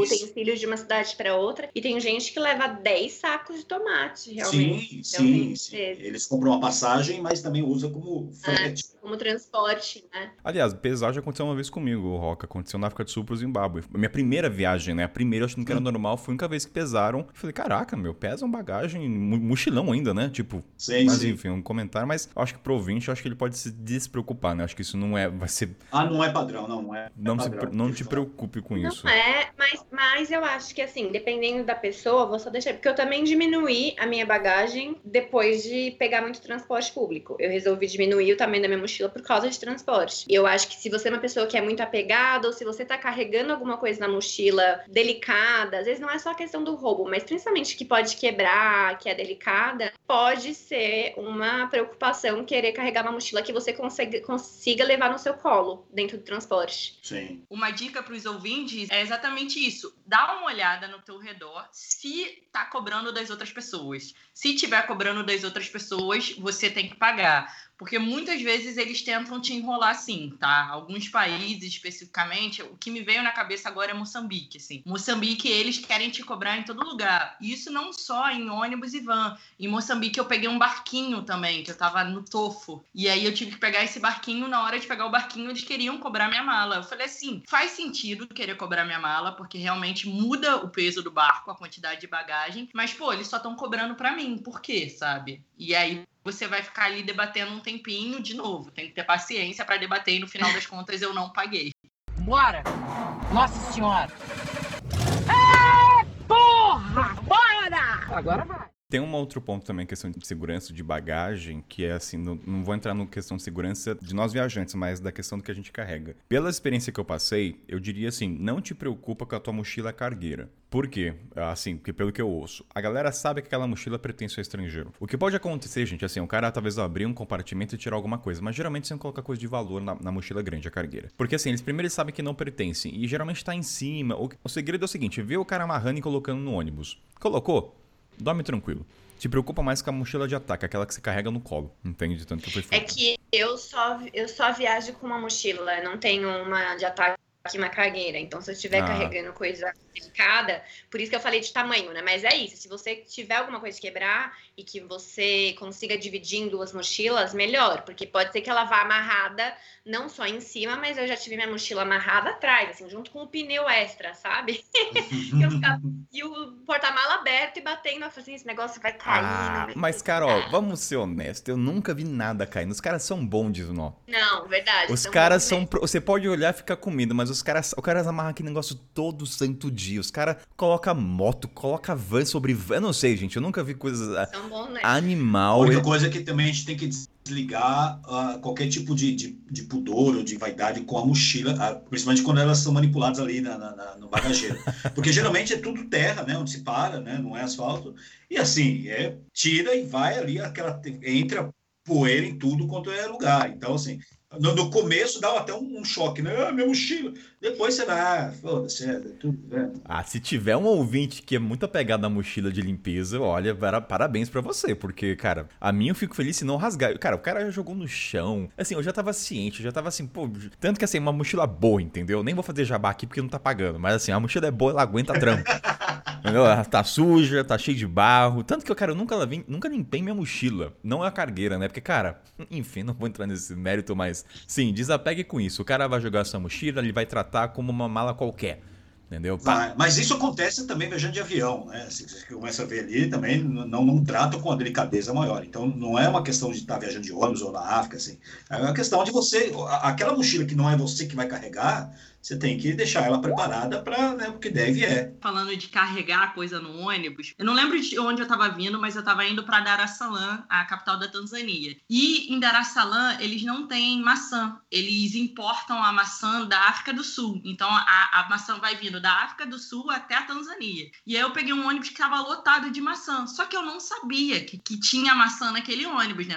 Eu entrei, fiquei lá. E aí, toda hora, no decorrer da viagem, eles acordavam a gente que a gente tinha que ir pra frente do ônibus quando fosse passar na balança. Pro ônibus conseguir passar na balança. Na Tanzânia inteira tem várias balanças no decorrer da viagem. Várias. Eu não lembro quantas. 15, 18, sei lá. Tem várias. E aí, toda vez que passava nesse posto de balança, a gente tinha que levantar todo mundo do ônibus e ir pra frente do ônibus. Então, assim, todo mundo, você fica no ônibus muito tempo, você já faz amizade. Todo mundo já sabe que você é do Brasil, todo mundo já sabe teu nome. E aí eu, eu direto tava apagada, desmaiada, e vinha alguém batia no meu ombro: Brazilian, Brazilian, Brazilian, levanta. Aí eu ia, levantava, ia pra frente do ônibus só pra passar no negócio de balança. Aí só quando eu cheguei lá em Dar es Salaam, soltei do ônibus, sentei e eu vi eles tirando várias caixas de maçã da África do Sul. Eu falei, cara, era por conta dessa merda que Você eu ia pra frente e nem sabia, Mel, porque tava só confiando. A gente só ia, a gente só ia. Eu comecei a me ligar que era por conta da balança, porque era na hora que tava passando um posto de balança. Mas assim, ninguém me explicou também, sabe? Eu só levantava e ia, sabe? Não, e eu sou meio claustrofóbica. Aí teve uma vez que a gente foi pra frente e ficou muito cheio. E eu comecei a, a me sentir mal, sabe? A minha pressão Aí todo mundo olhou pra mim, que eu devia estar pálida, né? Que eu não me lembro. E aí, você tá bem? Você tá bem? Não sei o quê. Aí me botaram pra sentar no lugar lá na frente. Aí eu falei, pô, minha pressão deve ter baixado por conta da claustrofobia. Mas assim, eu só fui descobrir quando eu cheguei lá. Eu fazia, porque tava todo mundo fazendo, e aí quando eu cheguei eu falei, porra, foi essa porra dessa maçã, caralho. Fazendo. Eu tenho dois comentários sobre isso. A Mel falando me lembra quando a gente vê aqueles documentários de comportamento que a pessoa, ah, você olha assim, ah, não vou, não vou fazer isso. O cara levanta e desce da cadeira, né? Daí a Mel vai pra frente, sem saber por que e vai lá, né? Não sei se entenderam a piada. Ah, por que, que a Mel tá indo pra frente? Ah, gente, ó, o comportamento humano a gente vê que uma estrangeira também avança quando todos levantam. E ela não sabe por quê. E a outra. Não, é exato, porque primeira vez foi que eu, eu, tipo, eu tava dormindo, eu tava desmaiada, assim, babando. Aí me acordaram, eu fui. Mandaram eu ir, eu fui. Não, não tinha a mínima ideia. Aí você imagina se tem isso registrado em câmera, a gente que tá assistindo Netflix, vamos supor que é um documentário, a gente fala, ah, isso não vai acontecer comigo à noite, você acha que eu ia levantar? No momento, meu filho, no calor ali, você vai fazer a mesma coisa. Você não quer ser o único ali. E Mel, depois disso, conseguiu comer maçã ou pegou tanta raiva? Não, não, era caríssima a maçã lá em Dar es Salaam. Eu fui, eu fui morar em Kigamboine. Gente, Kigamboine é maravilhoso na, na, em Dar es Salaam e ninguém vai. É muito legal. Eu fui porque tinha uma couchsurfing lá. E aí eu olhava as maçãs na feira, era o produto mais caro. Tipo, era caríssimo, assim. Eu não comprei nenhuma maçã na Tanzânia. Nem recebidos você teve, hein? Por todo esse trabalho de ter que estar à frente do transporte. Podiam ter te dado. É, não foi nem agraciado uma maçã cada um. Olha só. Não, cara, esse ônibus deu, deu muita merda. Meu, meu celular pifou nesse ônibus, que ele tava carregando, e aí pifou. Não sei porquê, deu um superaquecimento, meu celular parou. E aí, quando eu cheguei em Dar es Salaam, eu tinha que falar com o meu host do Couchsurfing e eu não conseguia, porque eu não tinha celular. E aí eu peguei meu computador, fui pra área da, do pessoal da, do, da, da, transportadora, né? Eu esqueci o nome que fala. E aí liguei meu computador no Wi-Fi deles e falei com o meu host. Ah, no final deu tudo certo. No final todo mundo comeu bolo. Não, deu tudo certo.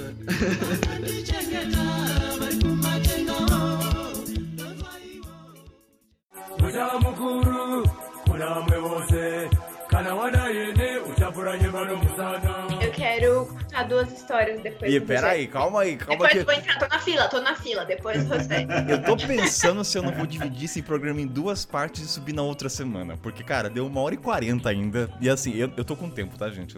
Vai ser dividido. O Roca, não sei como é que você tá, mas eu acho que esse programa. Eu te falei, até às 5. Até às 5. Então, ó, pode ser que isso aconteça, vai ser inédito, dividir duas partes. Porque de verdade, gente, deu uma hora e quarenta e assim, tem coisa ainda. Mas vamos lá, Roca, voltando pra rodoviária, que a gente fugiu um pouco, vamos resgatar pra você, vai. Vamos trazer mais características da rodoviária. Vamos lá, duas experiências, assim. Uma eu sei que é uma experiência bem diferente de uma que você teve no mesmo país. Porque, como vocês disseram, né? O conceito de rodoviária fica muito relativo na África. É um pátio, geralmente, ali, com uma feirinha em volta, os quiosques, enfim. Você, você aprende isso rápido viajando pela África, né? Mas eu tomei um susto quando eu cheguei na Zâmbia, em Lusaka né, na capital da Zâmbia. Depois de alguns tempos, alguns países, eu vi uma estrutura que era uma rodoviária e ela era assustadora em relação àquela, porque eu, eu, eu desliguei o modo rodoviária, né, de você ver uma estrutura com guichê e Lusaka vi aquilo com muita gente e eu já não estava mais acostumado com aquilo, já alguns meses na África. Aí eu deu aquele choque procurar, a aglomeração é a mesma e tudo mais, gente para lá, para cá, deixar,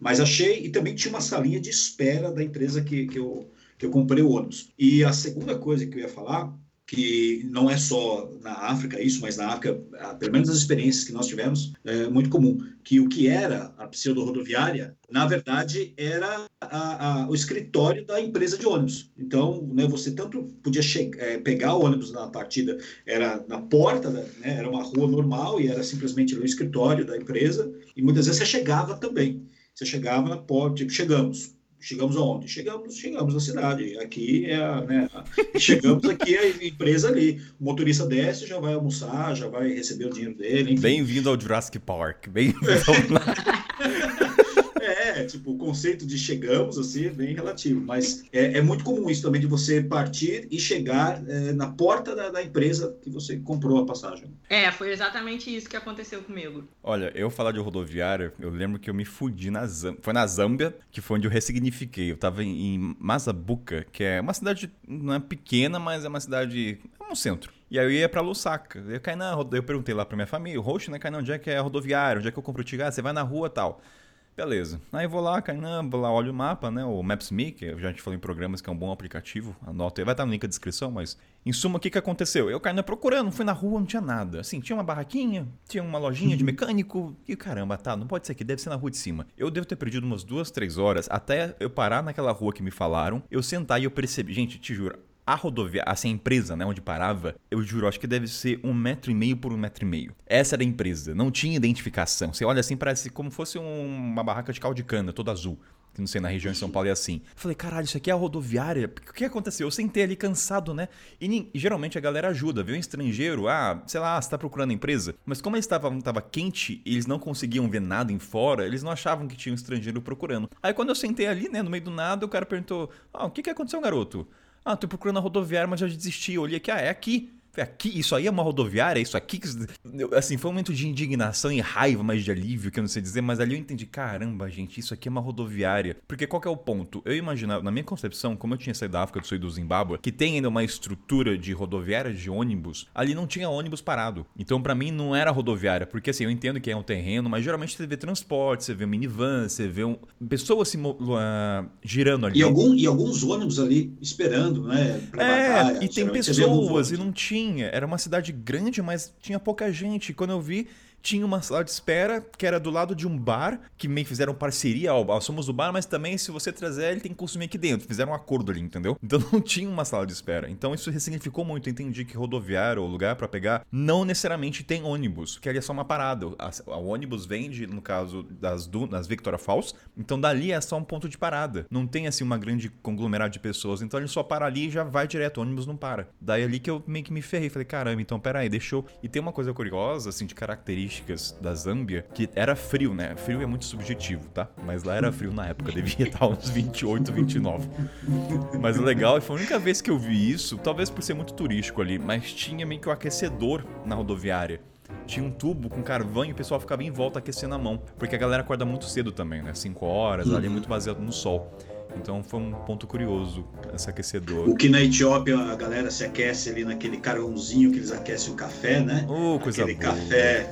Ah, que delícia aquele café etíope, né? Cerimônia do café ali. Cara, Etiópia. Aliás, Etiópia é, tem que tomar. A gente já falou no episódio, mas é bom reforçar. Ouve o episódio da Etiópia, tá? Mas assim, cuidado com o horário, tá? Lá o horário é outro, tá bom? Não vou ficar falando muito, que já tem um episódio só pra isso. Mas no Quênia eu vi esse aquecedor também. Nos é. bares tinha uma coisa que parecia um troço de metal que ia pro alto, assim. Exatamente. Aí, é. aí abre o, tipo um prato no alto, que eu não sei explicar. E aí nesse prato tem um carvãozinho que fica aquecendo. No Quênia eu vi, mas não na rodoviária. Sabe o que, é engra... Sabe que é engraçado? Eu tô pensando nos ouvintes, né? Pra quem não conhece muito de África, mas na África é quente, né? Um aquecedor na rodoviária, gente. Deve ser muito bizarro essa galera imaginar isso, né? Mas é verdade, tá?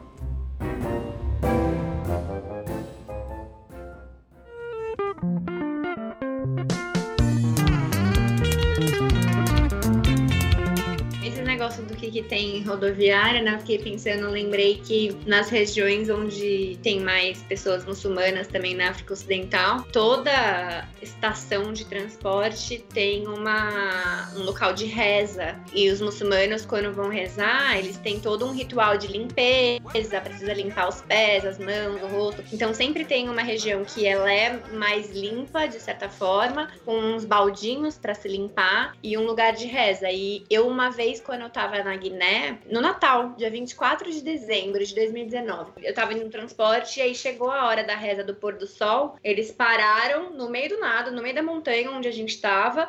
Todo mundo desceu do transporte, inclusive os caras que estavam viajando na parte de cima do transporte. Eles foram lá no meio do mato, se limparam, fizeram sua reza e depois todo mundo voltou. Então isso era uma coisa bem comum de ver assim também esses lugares. Isso aconteceu, isso aconteceu com a gente também na maior viagem de ônibus que nós fizemos de Addis Abeba, na Etiópia até Khartoum, no Sudão, uma viagem de, dois dias. E quando entrou no, e no ônibus, nitidamente tinha muito mais pessoas do Sudão e que é um país islâmico, né? E aí eu lembro que eu estava dormindo, a Camila também estava dormindo, e aí parou, né? Exatamente essa situação. E eu lembro que eu, eu me toquei que era para isso, né, porque eu acordei no ônibus daquele negócio todo, e eu vi que só os homens desceram. As mulheres não não desceram, elas ficaram ali no ônibus. Os homens desceram, né? Eles têm aqueles tapetes pequenininhos, uns, uns, tapetinhos que eles colocam ali, eles limpam, né, se higienizam, mas aí me chamou atenção, né, porque as mulheres né, elas não, não, não fizeram essa... Esse da Guiné as mulheres desceram também, tanto as mulheres quanto os homens rezam em lugares separados, mas todo uhum. mundo deu. O mesmo trajeto também aconteceu, Roca, acho que foi bem perceptível isso na Etiópia para o Sudão, que eles pararam, era 5 da manhã,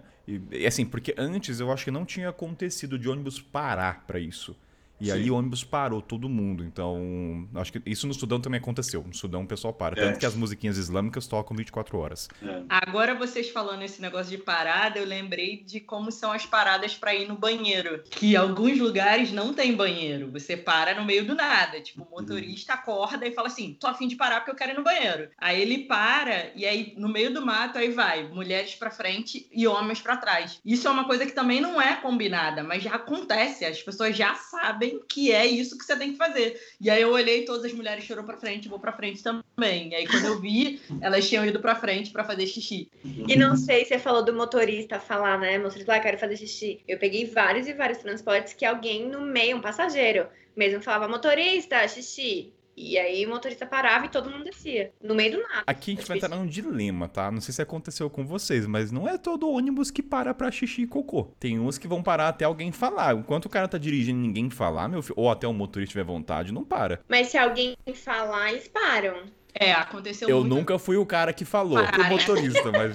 Eu também não. Eu sempre aproveitava quando alguém. Eu, eu não reparava se alguém falava ou se o motorista parava porque ele estava com vontade, mas eu reparei isso no começo, assim, de, de que era essa lógica. E eu já desci. A Camila sofreu, porque ela, ela falou: Não, mas o que está acontecendo, né?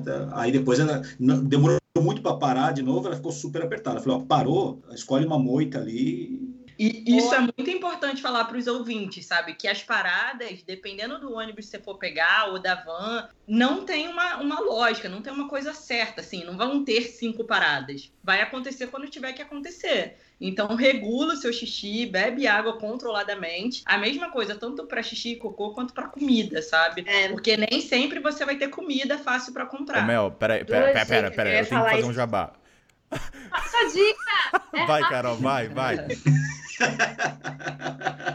eu só falo, não, eu falo justamente de duas dicas. Assim, eu normalmente nessas longas esperas para pegar o transporte de três, quatro horas, ficava regulando a água, passava a sede de não beber água, porque é, não sabia se eu ia conseguir fazer xixi. E a outra dica é sempre carregar, na verdade, comida na bolsa. Eu sempre, toda vez que eu ia para transporte, levava amendoim e banana, porque você não sabe quanto tempo vai levar e não sabe se vai ter algum momento de parada. Que parada para comer também é outro tópico, né, Kainet? Vou jogar a bola pra você. Carol, a dica que eu dei é melhor que a sua, tá? Vou xingar você. Ouve o episódio do cocô e do xixi. Tá lá pra falar. é, boa. Tá tudo lá explicando direitinho pra você tomar cuidado com quem come. Olha só, Carol, você deixou o momento jabá. Tudo bem. Eu achei que você ia falar do jabá, você esqueceu do episódio. Tu, tu, tudo bem. Posso contar minha história? Quero contar minha história. Gente, olha, olha, no, oh, Roca, eu nunca vi um episódio que a galera quer falar tanto. Geralmente, às vezes eu tenho que puxar. Sinergia tá Acaba... tá maravilhosa. Exatamente. A gente vai lembrando as histórias. Lembrando, Vocês dão um gancho, a gente vai falando. Olha, tô, a, passaram no teste de aprovação, Rock e Mel, tá? Agora, quem sabe eu chamo outra vez. Vai. Agora ele vai convidar mais a gente, Rogério. Vamos ver. Vai, Carol, o que, que você quer falar que eu tenho coisa na cabeça pra falar? Vai, vai. O que, que você quer comentar? Eu, eu, eu quero retomar a história que a Mel estava contando das maçãs, né? De levar maçã. Eu acho que isso é muito comum. Não sei se vocês, Kainé e o Rogério, têm alguma história também de transporte carregando coisas, né? Mas eu vivi uma que eu acho que ninguém nem sabe. Eu acho que eu nunca comentei com ninguém. Mãe, tô viva, tá? É, é inédito isso que você vai contar? Nunca contou no Instagram? É inédito, não. Mas eu, eu, eu nem, nem lembrava mais, mas eu fui rever minhas fotos. Eu achei uma foto e, nossa, é verdade. Né? Uma trilha especial, hein, Kainan? Aquela trilha, né? Foca, foca, vai, vai, vai. Com os tambores, né? Até eu, tô, até eu tô curioso, que a Carol sempre comenta quase tudo comigo das histórias de África, né? A gente vai conversando, mas vai, Carol, tô curioso, mano. Não, outro dia, viu, Rogério, por sua causa, a ficou chocado e bravo comigo, porque ele nunca soube que tinha trem na Costa do Marfim, na Burkina Faso, porque eu nunca tinha comentado, e porque você falou de trem, Ele Sim, veio me contar. Ele falou, como assim, Carol? Eu viajei de trem. Bravo. Mas não era essa história que eu contava. O trem a gente deixa pra uma outra hora. Quando eu tava na, na Burkina Faso, teve um dia que o transporte já tava completo, tava todo mundo dentro, sentadinho, e não saía de jeito nenhum. O cobrador vinha, o motorista vinha, eu vi eles andando de um lado pro outro, e a gente não saía. Aí eu falava, gente, mas por que, né? Já tá lotado. Aí me para uma caminhonete, assim, do lado da minivan, lotada de container de combustível. Container, não container, não sei nem como explicar, sabe? Galão. Era um galão de tipo aqueles amarelos. Aquela era amarelo, né? Mas não precisa ser amarelo. Mas eu sei Galão- que é, é o de 50, é o de 20 litros, se eu não me engano. É um amare... é um, É sim, é um assim, quadrado que as mulheres É, depois. É muito comum que esses galões eh, originalmente eh, tivesse óleo, Ah. né? Eles usam muito para óleo e depois também. reaproveitam para combustível. É bom ter professor na bancada, né? Muito. É isso mesmo, esses containers assim grandes de óleo que depois eles colocam combustível dentro, né? Porque essa é outra coisa. Eu tenho inúmeras histórias de como é que funciona o abastecimento de moto, de transporte, né? Porque também posto de gasolina é relativo. Mas, enfim, voltando para os galões. E aí me pareceu assim, ah, acho que eles vão abastecer, né? Não, eles começaram a colocar. Primeiro eles começaram a colocar esses galões em cima do carro, em cima da van, embaixo das malas. E eu achei que assim, ah, eles estão dando uma base, né? Depois eu percebi esses galões com as mochilas. E aí eles começaram a enfiar os galões pelas janelas do transporte. E eles enfiaram, eu não sei assim, mas devia ter uns 80 galões de combustível, eu acho, dentro da van. Todo mundo teve que ir com os pés em cima dos galões. Eu fui com os- as pernas dobradas, né? Com o joelho na minha cara, quase. Porque eles queriam contrabandear, na verdade. Que a Mel falou esse negócio, né? De, de esconder. Toda vez que a gente chegava em parada, na Burkina Faso tem muita checagem também de identidade. Toda vez eles pediam pra gente cobrir com tecidos, galões, etc. E a gente viajou oito horas com uma van lotada de galões de combustível, numas vanzinhas que, né, assim, vamos combinar que qualquer faísquinha. E foi o que eu passei mais medo, assim, de segurança. Não é nem a questão do desconforto de você estar ali, né? É a questão de você ficar olhando assim, eu tô com combustível aqui debaixo de Bomba mim. Aqui, relógio, né? vai É. Bomba, era uma bomba relógio, ao redor, embaixo, minha mala em cima do negócio de combustível. E é assim, né? Eles não pedem licença, não tem uma coisa tipo, ah, você se incomoda aqui. Não, é o transporte do cara, ele que faz isso, ele vai te, você que se ajuste. De novo, a aceitação, aceita. Aceita e vai. História pra contar, gente. Eu acho que essa gravação tá provando que justamente são as melhores histórias. Bora! Nossa senhora! É, porra! Bora! Agora vai! Sabe o que eu penso desse podcast? Nossos netos ouvindo tudo isso aqui, né? Um registro, né? Porque assim, ó, eu, eu vou linkar, ó, todo mundo quer falar, porque, cara, esse aqui não tem como não falar agora, porque eu vou ser parceiro de crime da Carol, porque eu já cometi, já trafiquei coisas no ônibus. Calma que ainda não é droga. Poderia ser. Quando eu tava na Etiópia, não sei se o Rocker vai lembrar disso, mas um dos maiores problemas do país era, alta, era o taxamento das roupas. Roupa na Etiópia era caro pra caramba, cara. Eu ficava chocado com isso. Eu fiquei sabendo isso depois, mas quando eu tava atravessando do Quênia pra Etiópia, tinha muito muambeiro, acho que é muambeiro a palavra, né? Que carrega, faz o comércio entre países ou regiões. E aí, assim, dentro do ônibus tinha muito deles e eu era um dos poucos que tava viajando. Acho que era o único se bobear. E chegou na, dentro da Etiópia tem muita parada policial. E assim, de fiscalização dessas roupas e tudo mais. E você vê que existe uma comoção entre as pessoas, mesmo que não estão carregando roupas, de ajudar o cara. Que a vida acho que é difícil, o cara entende, então ele pedia, na cara de pau mesmo, olha, assim, ele, ele já abordava você ciente que você ia ajudar. Parece que não existia um não ali. Porque assim, por que você não vai ajudar eu? E eu lembro que eu não entendia muito, ele tava tirando aquela saco preto gigante, dando roupa, dando calcinha, dando. Eu Falei, cara, o que, que tá acontecendo? Será que ele tá tentando vender? Daí eu fui entender que era uma parada, e ele viu que era um estrangeiro e falou, cara, você tem que carregar um pouco mais, né? O policial não vai encrencar com você. Daí ele me deu uma quantidade muito maior, e eu, como eu tava com a mochila cargueira na- dentro do ônibus, cara, eu meti roupa ali, uns casacos. Meu, se o policial tivesse um bom senso, ele ia ver que aquela roupa colorida de mulher não era minha. Mas tudo bem. Não, e você sabe, só, só completar a sua história, Kainan, essa, essa estratégia, por exemplo, vamos dar para estrangeiro que não vão pegar tanto no pé. É, eu lembro duas vezes, mas uma muito muito marcante na fronteira, já na imigração ali de Uganda para o Quênia. E aí desce todo mundo, aquele lá que, que gente vai atravessar a fronteira de ônibus, né? Traz as malas, as- aí eles começam, pede para abrir. E eu lembro que que ali todo mundo na filinha para abrir as malas, o pessoal já da, de Uganda estava tava inspecionando para sair do país. Quando viram eu e a Camila, falaram: não, não, tudo bem, beleza, vocês não, não precisam. Ou seja, nitidamente eles viram que nós éramos estrangeiros e, e não quiseram abrir nossa mala. Ou seja, minha interpretação disso, eles estavam né, mais preocupados com uma coisa dos locais, né? Exatamente ali vendo dos locais. Isso é até um ponto, né? A maioria das fronteiras, de quando tem fiscalização, muitas vezes pela nossa cor ser estrangeiro, quando ele percebe que a gente é estrangeiro, a fiscalização é muito superficial. Ele só abre ali para assim, ah, abrir, beleza, mas bola para frente. Mas tem alguns países que isso foi bem tenso, que foi Ruanda, até a gente atravessou a mesma fronteira, que o cara abriu tudo e falei, caraca, mano, ali o negócio é sério. É, Ruanda é realmente abriu tudo, é verdade. Ruanda, ele, ele tirou tudo da minha mochila, tudo, até a minha necessaire, ele fez questão de abrir potinho por potinho e cheirar os potinhos. O que é muito bom, na verdade, né? Que não tem distinção de identidade. Tipo, não interessa se você é turista, você pode estar tá carregando maconha, sei lá, droga, né? Ou até mais do que o próprio local. Mas que eu tava falando isso, na Etiópia, no caso, das roupas, foi. O meu foi, vasculhou tudo. Só que ele, talvez ele ficou um pouco receoso e falar, cara, essa roupa não é tua, né? E aí, assim, não é questionar, mas enfim, eu acho que é um ponto legal, porque pode acontecer de você querer traficar, essa palavra é meio forte, mas você de corroborar com o carregamento de produtos na fronteira. É claro que eu aceitei porque era a roupa, né? Fosse outras coisas, jamais faria. Mas são experiências que é muito legal você lembrar hoje, né? Pô, ajudei a. Corroborei com um cara no tráfico de roupa. E eu tinha praticamente uma roupa de mulher e o cara não questionou. Ah, será que é travesti? Será que é.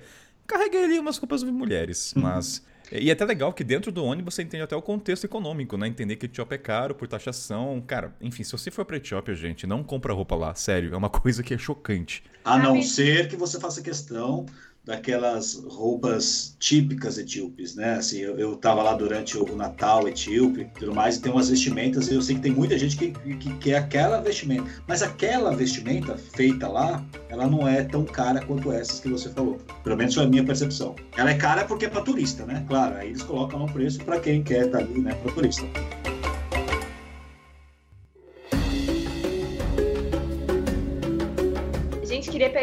Negócio para vocês, já que a gente está contando essas histórias, que é com relação à segurança mesmo. Me perguntam muito se dá para viajar pelo continente africano de maneira segura. E, bom, o que é seguro é também a definição, né, para cada pessoa. Mas queria saber o que, que vocês acham sobre esse tema de segurança, para os ouvintes mesmo, para quem tiver medo de viajar. Sinto no existe, tá? Só para começar esse tema, tá bom? De questão de segurança. Ó, vou rapidinho falar em relação à segurança, que também perguntam bastante pra gente, né? Como assim vocês viajaram de, de ônibus, de trem, lá, tudo mais? Eu falo assim, gente, qualquer pessoa assim que, que de uma grande cidade são, no Brasil, vem de São Paulo, Rio de Janeiro, Recife, Porto Alegre, às vezes eu me sinto muito mais inseguro em transporte público aqui em São Paulo ou viajando. É, a questão, vamos supor, da segurança, para nós brasileiros, que nós vivemos um país muito desigual e essa desigualdade acaba acentuando a questão da violência, nós já sabemos os cuidados básicos. Então, assim, a ficar atento aos scams, aos possíveis golpes tudo mais,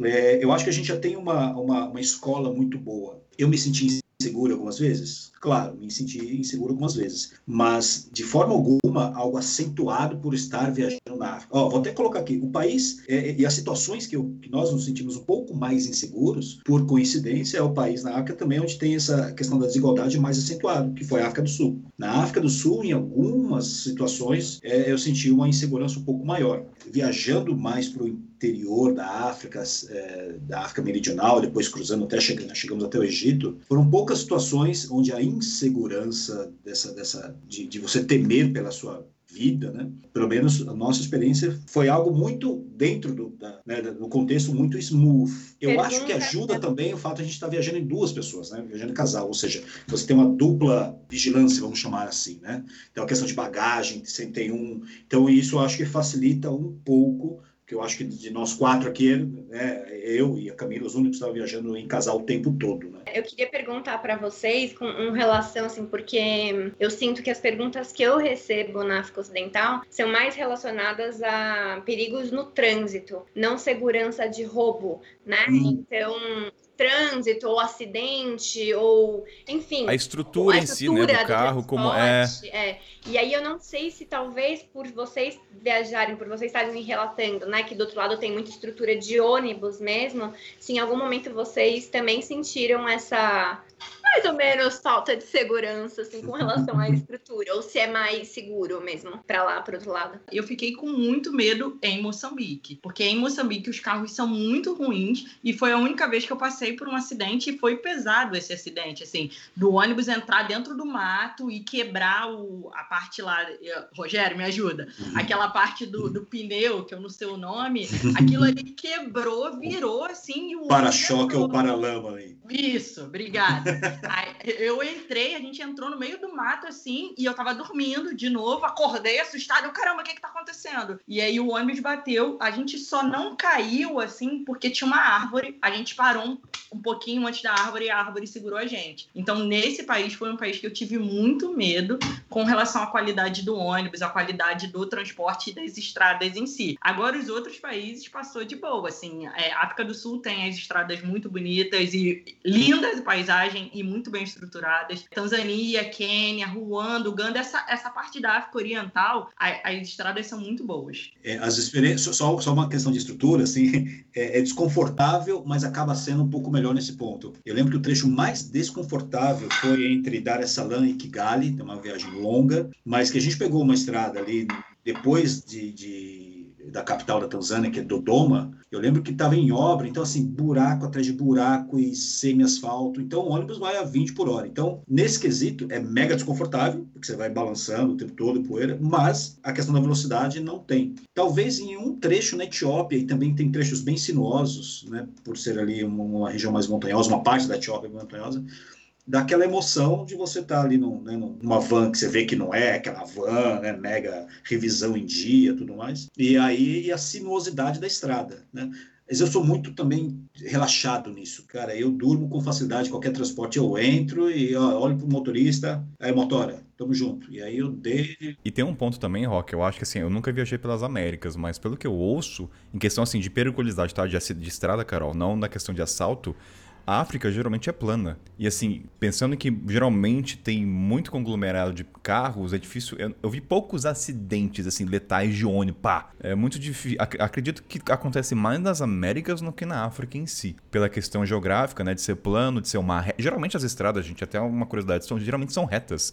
Mas tipo assim, rota 66. Assim, tem buraco às vezes? Tem. Mas é uma reta só, não tem curvas. Exceções Etiópia e alguns países. Mas se a gente parar a pensar nas ladeiras, nos precipícios que tem nas Américas, porra! Tanto que eu nunca. Até uma vez o Richard me perguntou se já teve medo do ônibus. Cara, nunca. Eu nunca peguei um ônibus e vi do meu lado uma ribanceira. Talvez assim, eu sei que na Tanzânia tem uma característica. Na Bolívia eu já tive esse Então. esse- Na Bolívia, aí você vai ali pela região andina, você já. Aí a estrada já, já dá um medinho. E até assim, questão de segurança, só um ponto fora da curva, Ruanda é até engraçado. Eu dou risada disso. Foi o único país que você é obrigado a usar capacete no mototáxi. É, é, é um pouco diferente isso na África Ocidental. Assim, eu acho que é importante falar que transporte na África Ocidental é. Eu tenho uma amiga que foi viajar em março comigo, ela falou: pega na mão de Deus e vai. E é um pouco assim mesmo, porque a maior parte dos transportes que eu peguei, o freio não funciona, é só no freio de mão, o velocímetro não tá funcionando, você não consegue nem ver qual é a velocidade. Então não é tanto perigo na estrada em si, mas a estrutura do transporte mesmo. É, E uma e aí- possível imprudência do motorista, que aí pode ser em qualquer lugar do também, mundo. exato. E que, e que ali, se, se o freio não funcionar, não é só uma imprudência, né? É o risco do freio realmente não funcionar, porque, de novo, ferro velho da Europa, né? Que eu tava Uhum. falando. Eu lembro que eu falava, sempre que eu fazia um story no transporte, era assim, técnico de segurança surtando em 3, 2, 1. Exato. É, é É. isso, assim, técnico de segurança isso. viajar pela África é- vai surtar. Deve ter trabalho, deve Não, eu acho acho que ele não vai tá curtir. ganhando um- Acho que ele vai ficar tenso, muito tenso. Eu acho que se existe um mecânico ateu quando vai pra África, o cara vira crente. Não é possível, gente. Não, ou dá pra fazer umas trocas, né? Ganha o transporte gratuito e faz uma manutenção ali no carro. Eu acho que fica uma dica, gente. Ouvinte mecânico. Vai viajar de graça. Bora! Nossa senhora! Porra! Bora! Agora vai! Puxei esse assunto da segurança realmente porque é, não tem jeito, gente, para viajar pela África Ocidental, você vai ter que encarar essa situação da estrutura ou da falta de estrutura realmente do transporte. Pega na mão de Deus e vai mesmo. Acho que vocês ouviram aqui que quanto de histórias que a gente tem, né? Correndo risco, correndo risco, mas sim, enfim, né? Escolha sua. Eu acho que a única alternativa para viajar pela África Ocidental realmente, se, se é uma coisa que te preocupa muito, que vai tirar o seu sono, etc seria alugar carro. E, assim, é menos a questão de ribanceira, mas mais a, a condição dos carros mesmos. E vocês que me conhecem, vocês que me conhecem sabem que eu tento não ficar reproduzindo estereótipo, que eu sou a pessoa que mais incentivo viajar para África Ocidental, que eu sou apaixonada e que eu falo, gente, tem que ir mesmo, mas também não vou ficar aqui floreando que não dá para florear, né? E essa é real, é com risco mesmo. E vai se diverte. Viver é correr riscos. Viajar é correr um pouco mais é de riscos. isso aí. Viajar para a África é correr um pouco, um pouco mais de riscos. Mas, gente, quem está ouvindo, vale muito a pena. Vocês estão muito Clarice Lispector aí. Vamos parar com isso aí, tá, gente? Não, cara, transforma a vida, Kainan. Vamos, vamos ser sinceros. Transforma. Transforma várias coisas na tua vida. Viajar pelo continente. Eu preciso voltar pro mecânico. Eu fiquei pensando, juro, agora eu quero conhecer o mecânico que foi pra África, de verdade. Sabe por quê? Eu penso assim, dizem, né, que um bom, o médico profissional, o cara fudido, é quando vai pra um lugar onde não tem estrutura. Eu fico pensando, o mecânico foda é o cara que vai pro continente africano e vê que só tem uma chave de fenda e aquilo, cara, te vira. Eu fiquei pensando. Você ouvinte que é mecânico, foi pra África, por favor, entre em contato, tá bom? Quem sabe você... Carol falou e falei brincando, mas sim, realmente transporte na África é muito reflexivo, né? Ressignifica tempo que a gente falou. E questão de segurança, tem mais alguma coisa, gente? Não, eu acho que é importante falar, tomar cuidado de não botar a mochila de ataque no bagageiro. Porque eu conheço algumas pessoas que foram assaltadas, levaram. Assaltadas não, furtadas né, que levaram a mochila de ataque, a mochila que fica com o computador, com a câmera e tal. Então, eu acho que é importante sempre a tua mochila de ataque estar tá junto de você, tá perto, próxima no teu peito, amarrada de alguma maneira. Seguinte, vai ser um encerramento. Ó, vai, eu vou dar um spoiler. Não vou contar do Golden Shower, vocês não vão saber agora. Por quê? Aconteceu uma coisa inédita. Nunca aconteceu isso, gente. Isso aqui não foi programado, tá? Pra não falar que é programado. Haverá parte 2 desse episódio. Sim, Kainan. Ei! A... Ganhamos estrelinha, Rogério. Uhul!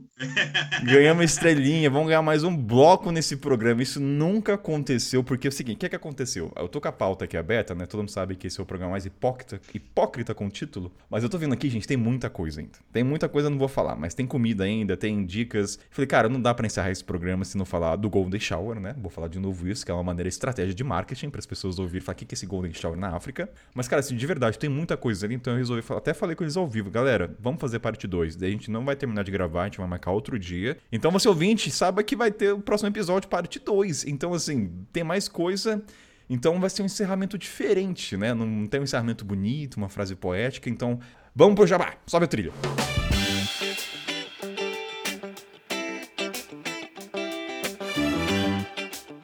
Momento jabá, galera, aquele momento que vocês gostam de pular, mas não vão pular. Vocês parem de pular, tá? Porque vocês têm que conhecer a galera. Se bem que a Carol já é da família, vocês conhecem. Carol, vamos lá. Sem delongas, onde as pessoas te encontram, minha querida?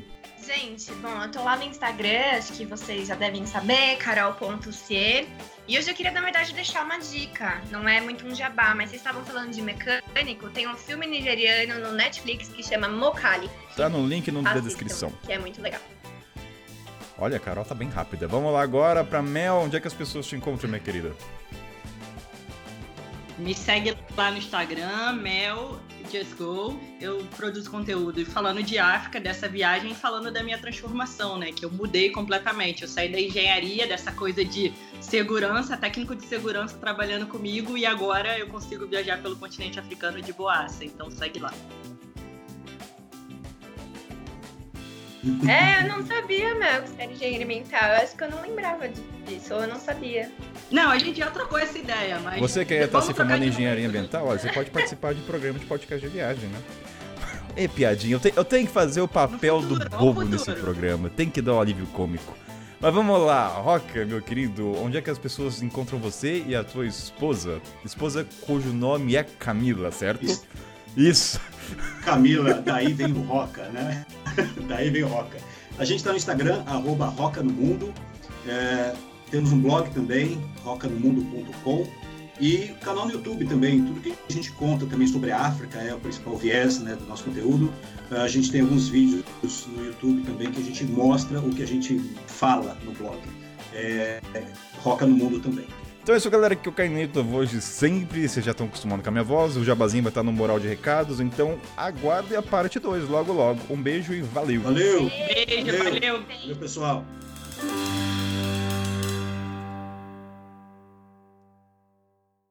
Já que você deu essa pausa, Posso ir ao banheiro? isso que eu queria Ai, também. vamos. Isso, vamos ao banheiro. Nunca aconteceu banheiro? isso. É isso que eu ia pedir. Valeu. Adorei essa bancada que vai ao banheiro, Fernando. É, cara, tem sempre liberdade. O. Nossa, esse programa. Não, peraí, peraí que eu vou também. Eu também vou, Eu vai, vou, todo então. mundo banheiro, né? Vai também aproveitar, vai pro xixi também. Ai, meu Deus.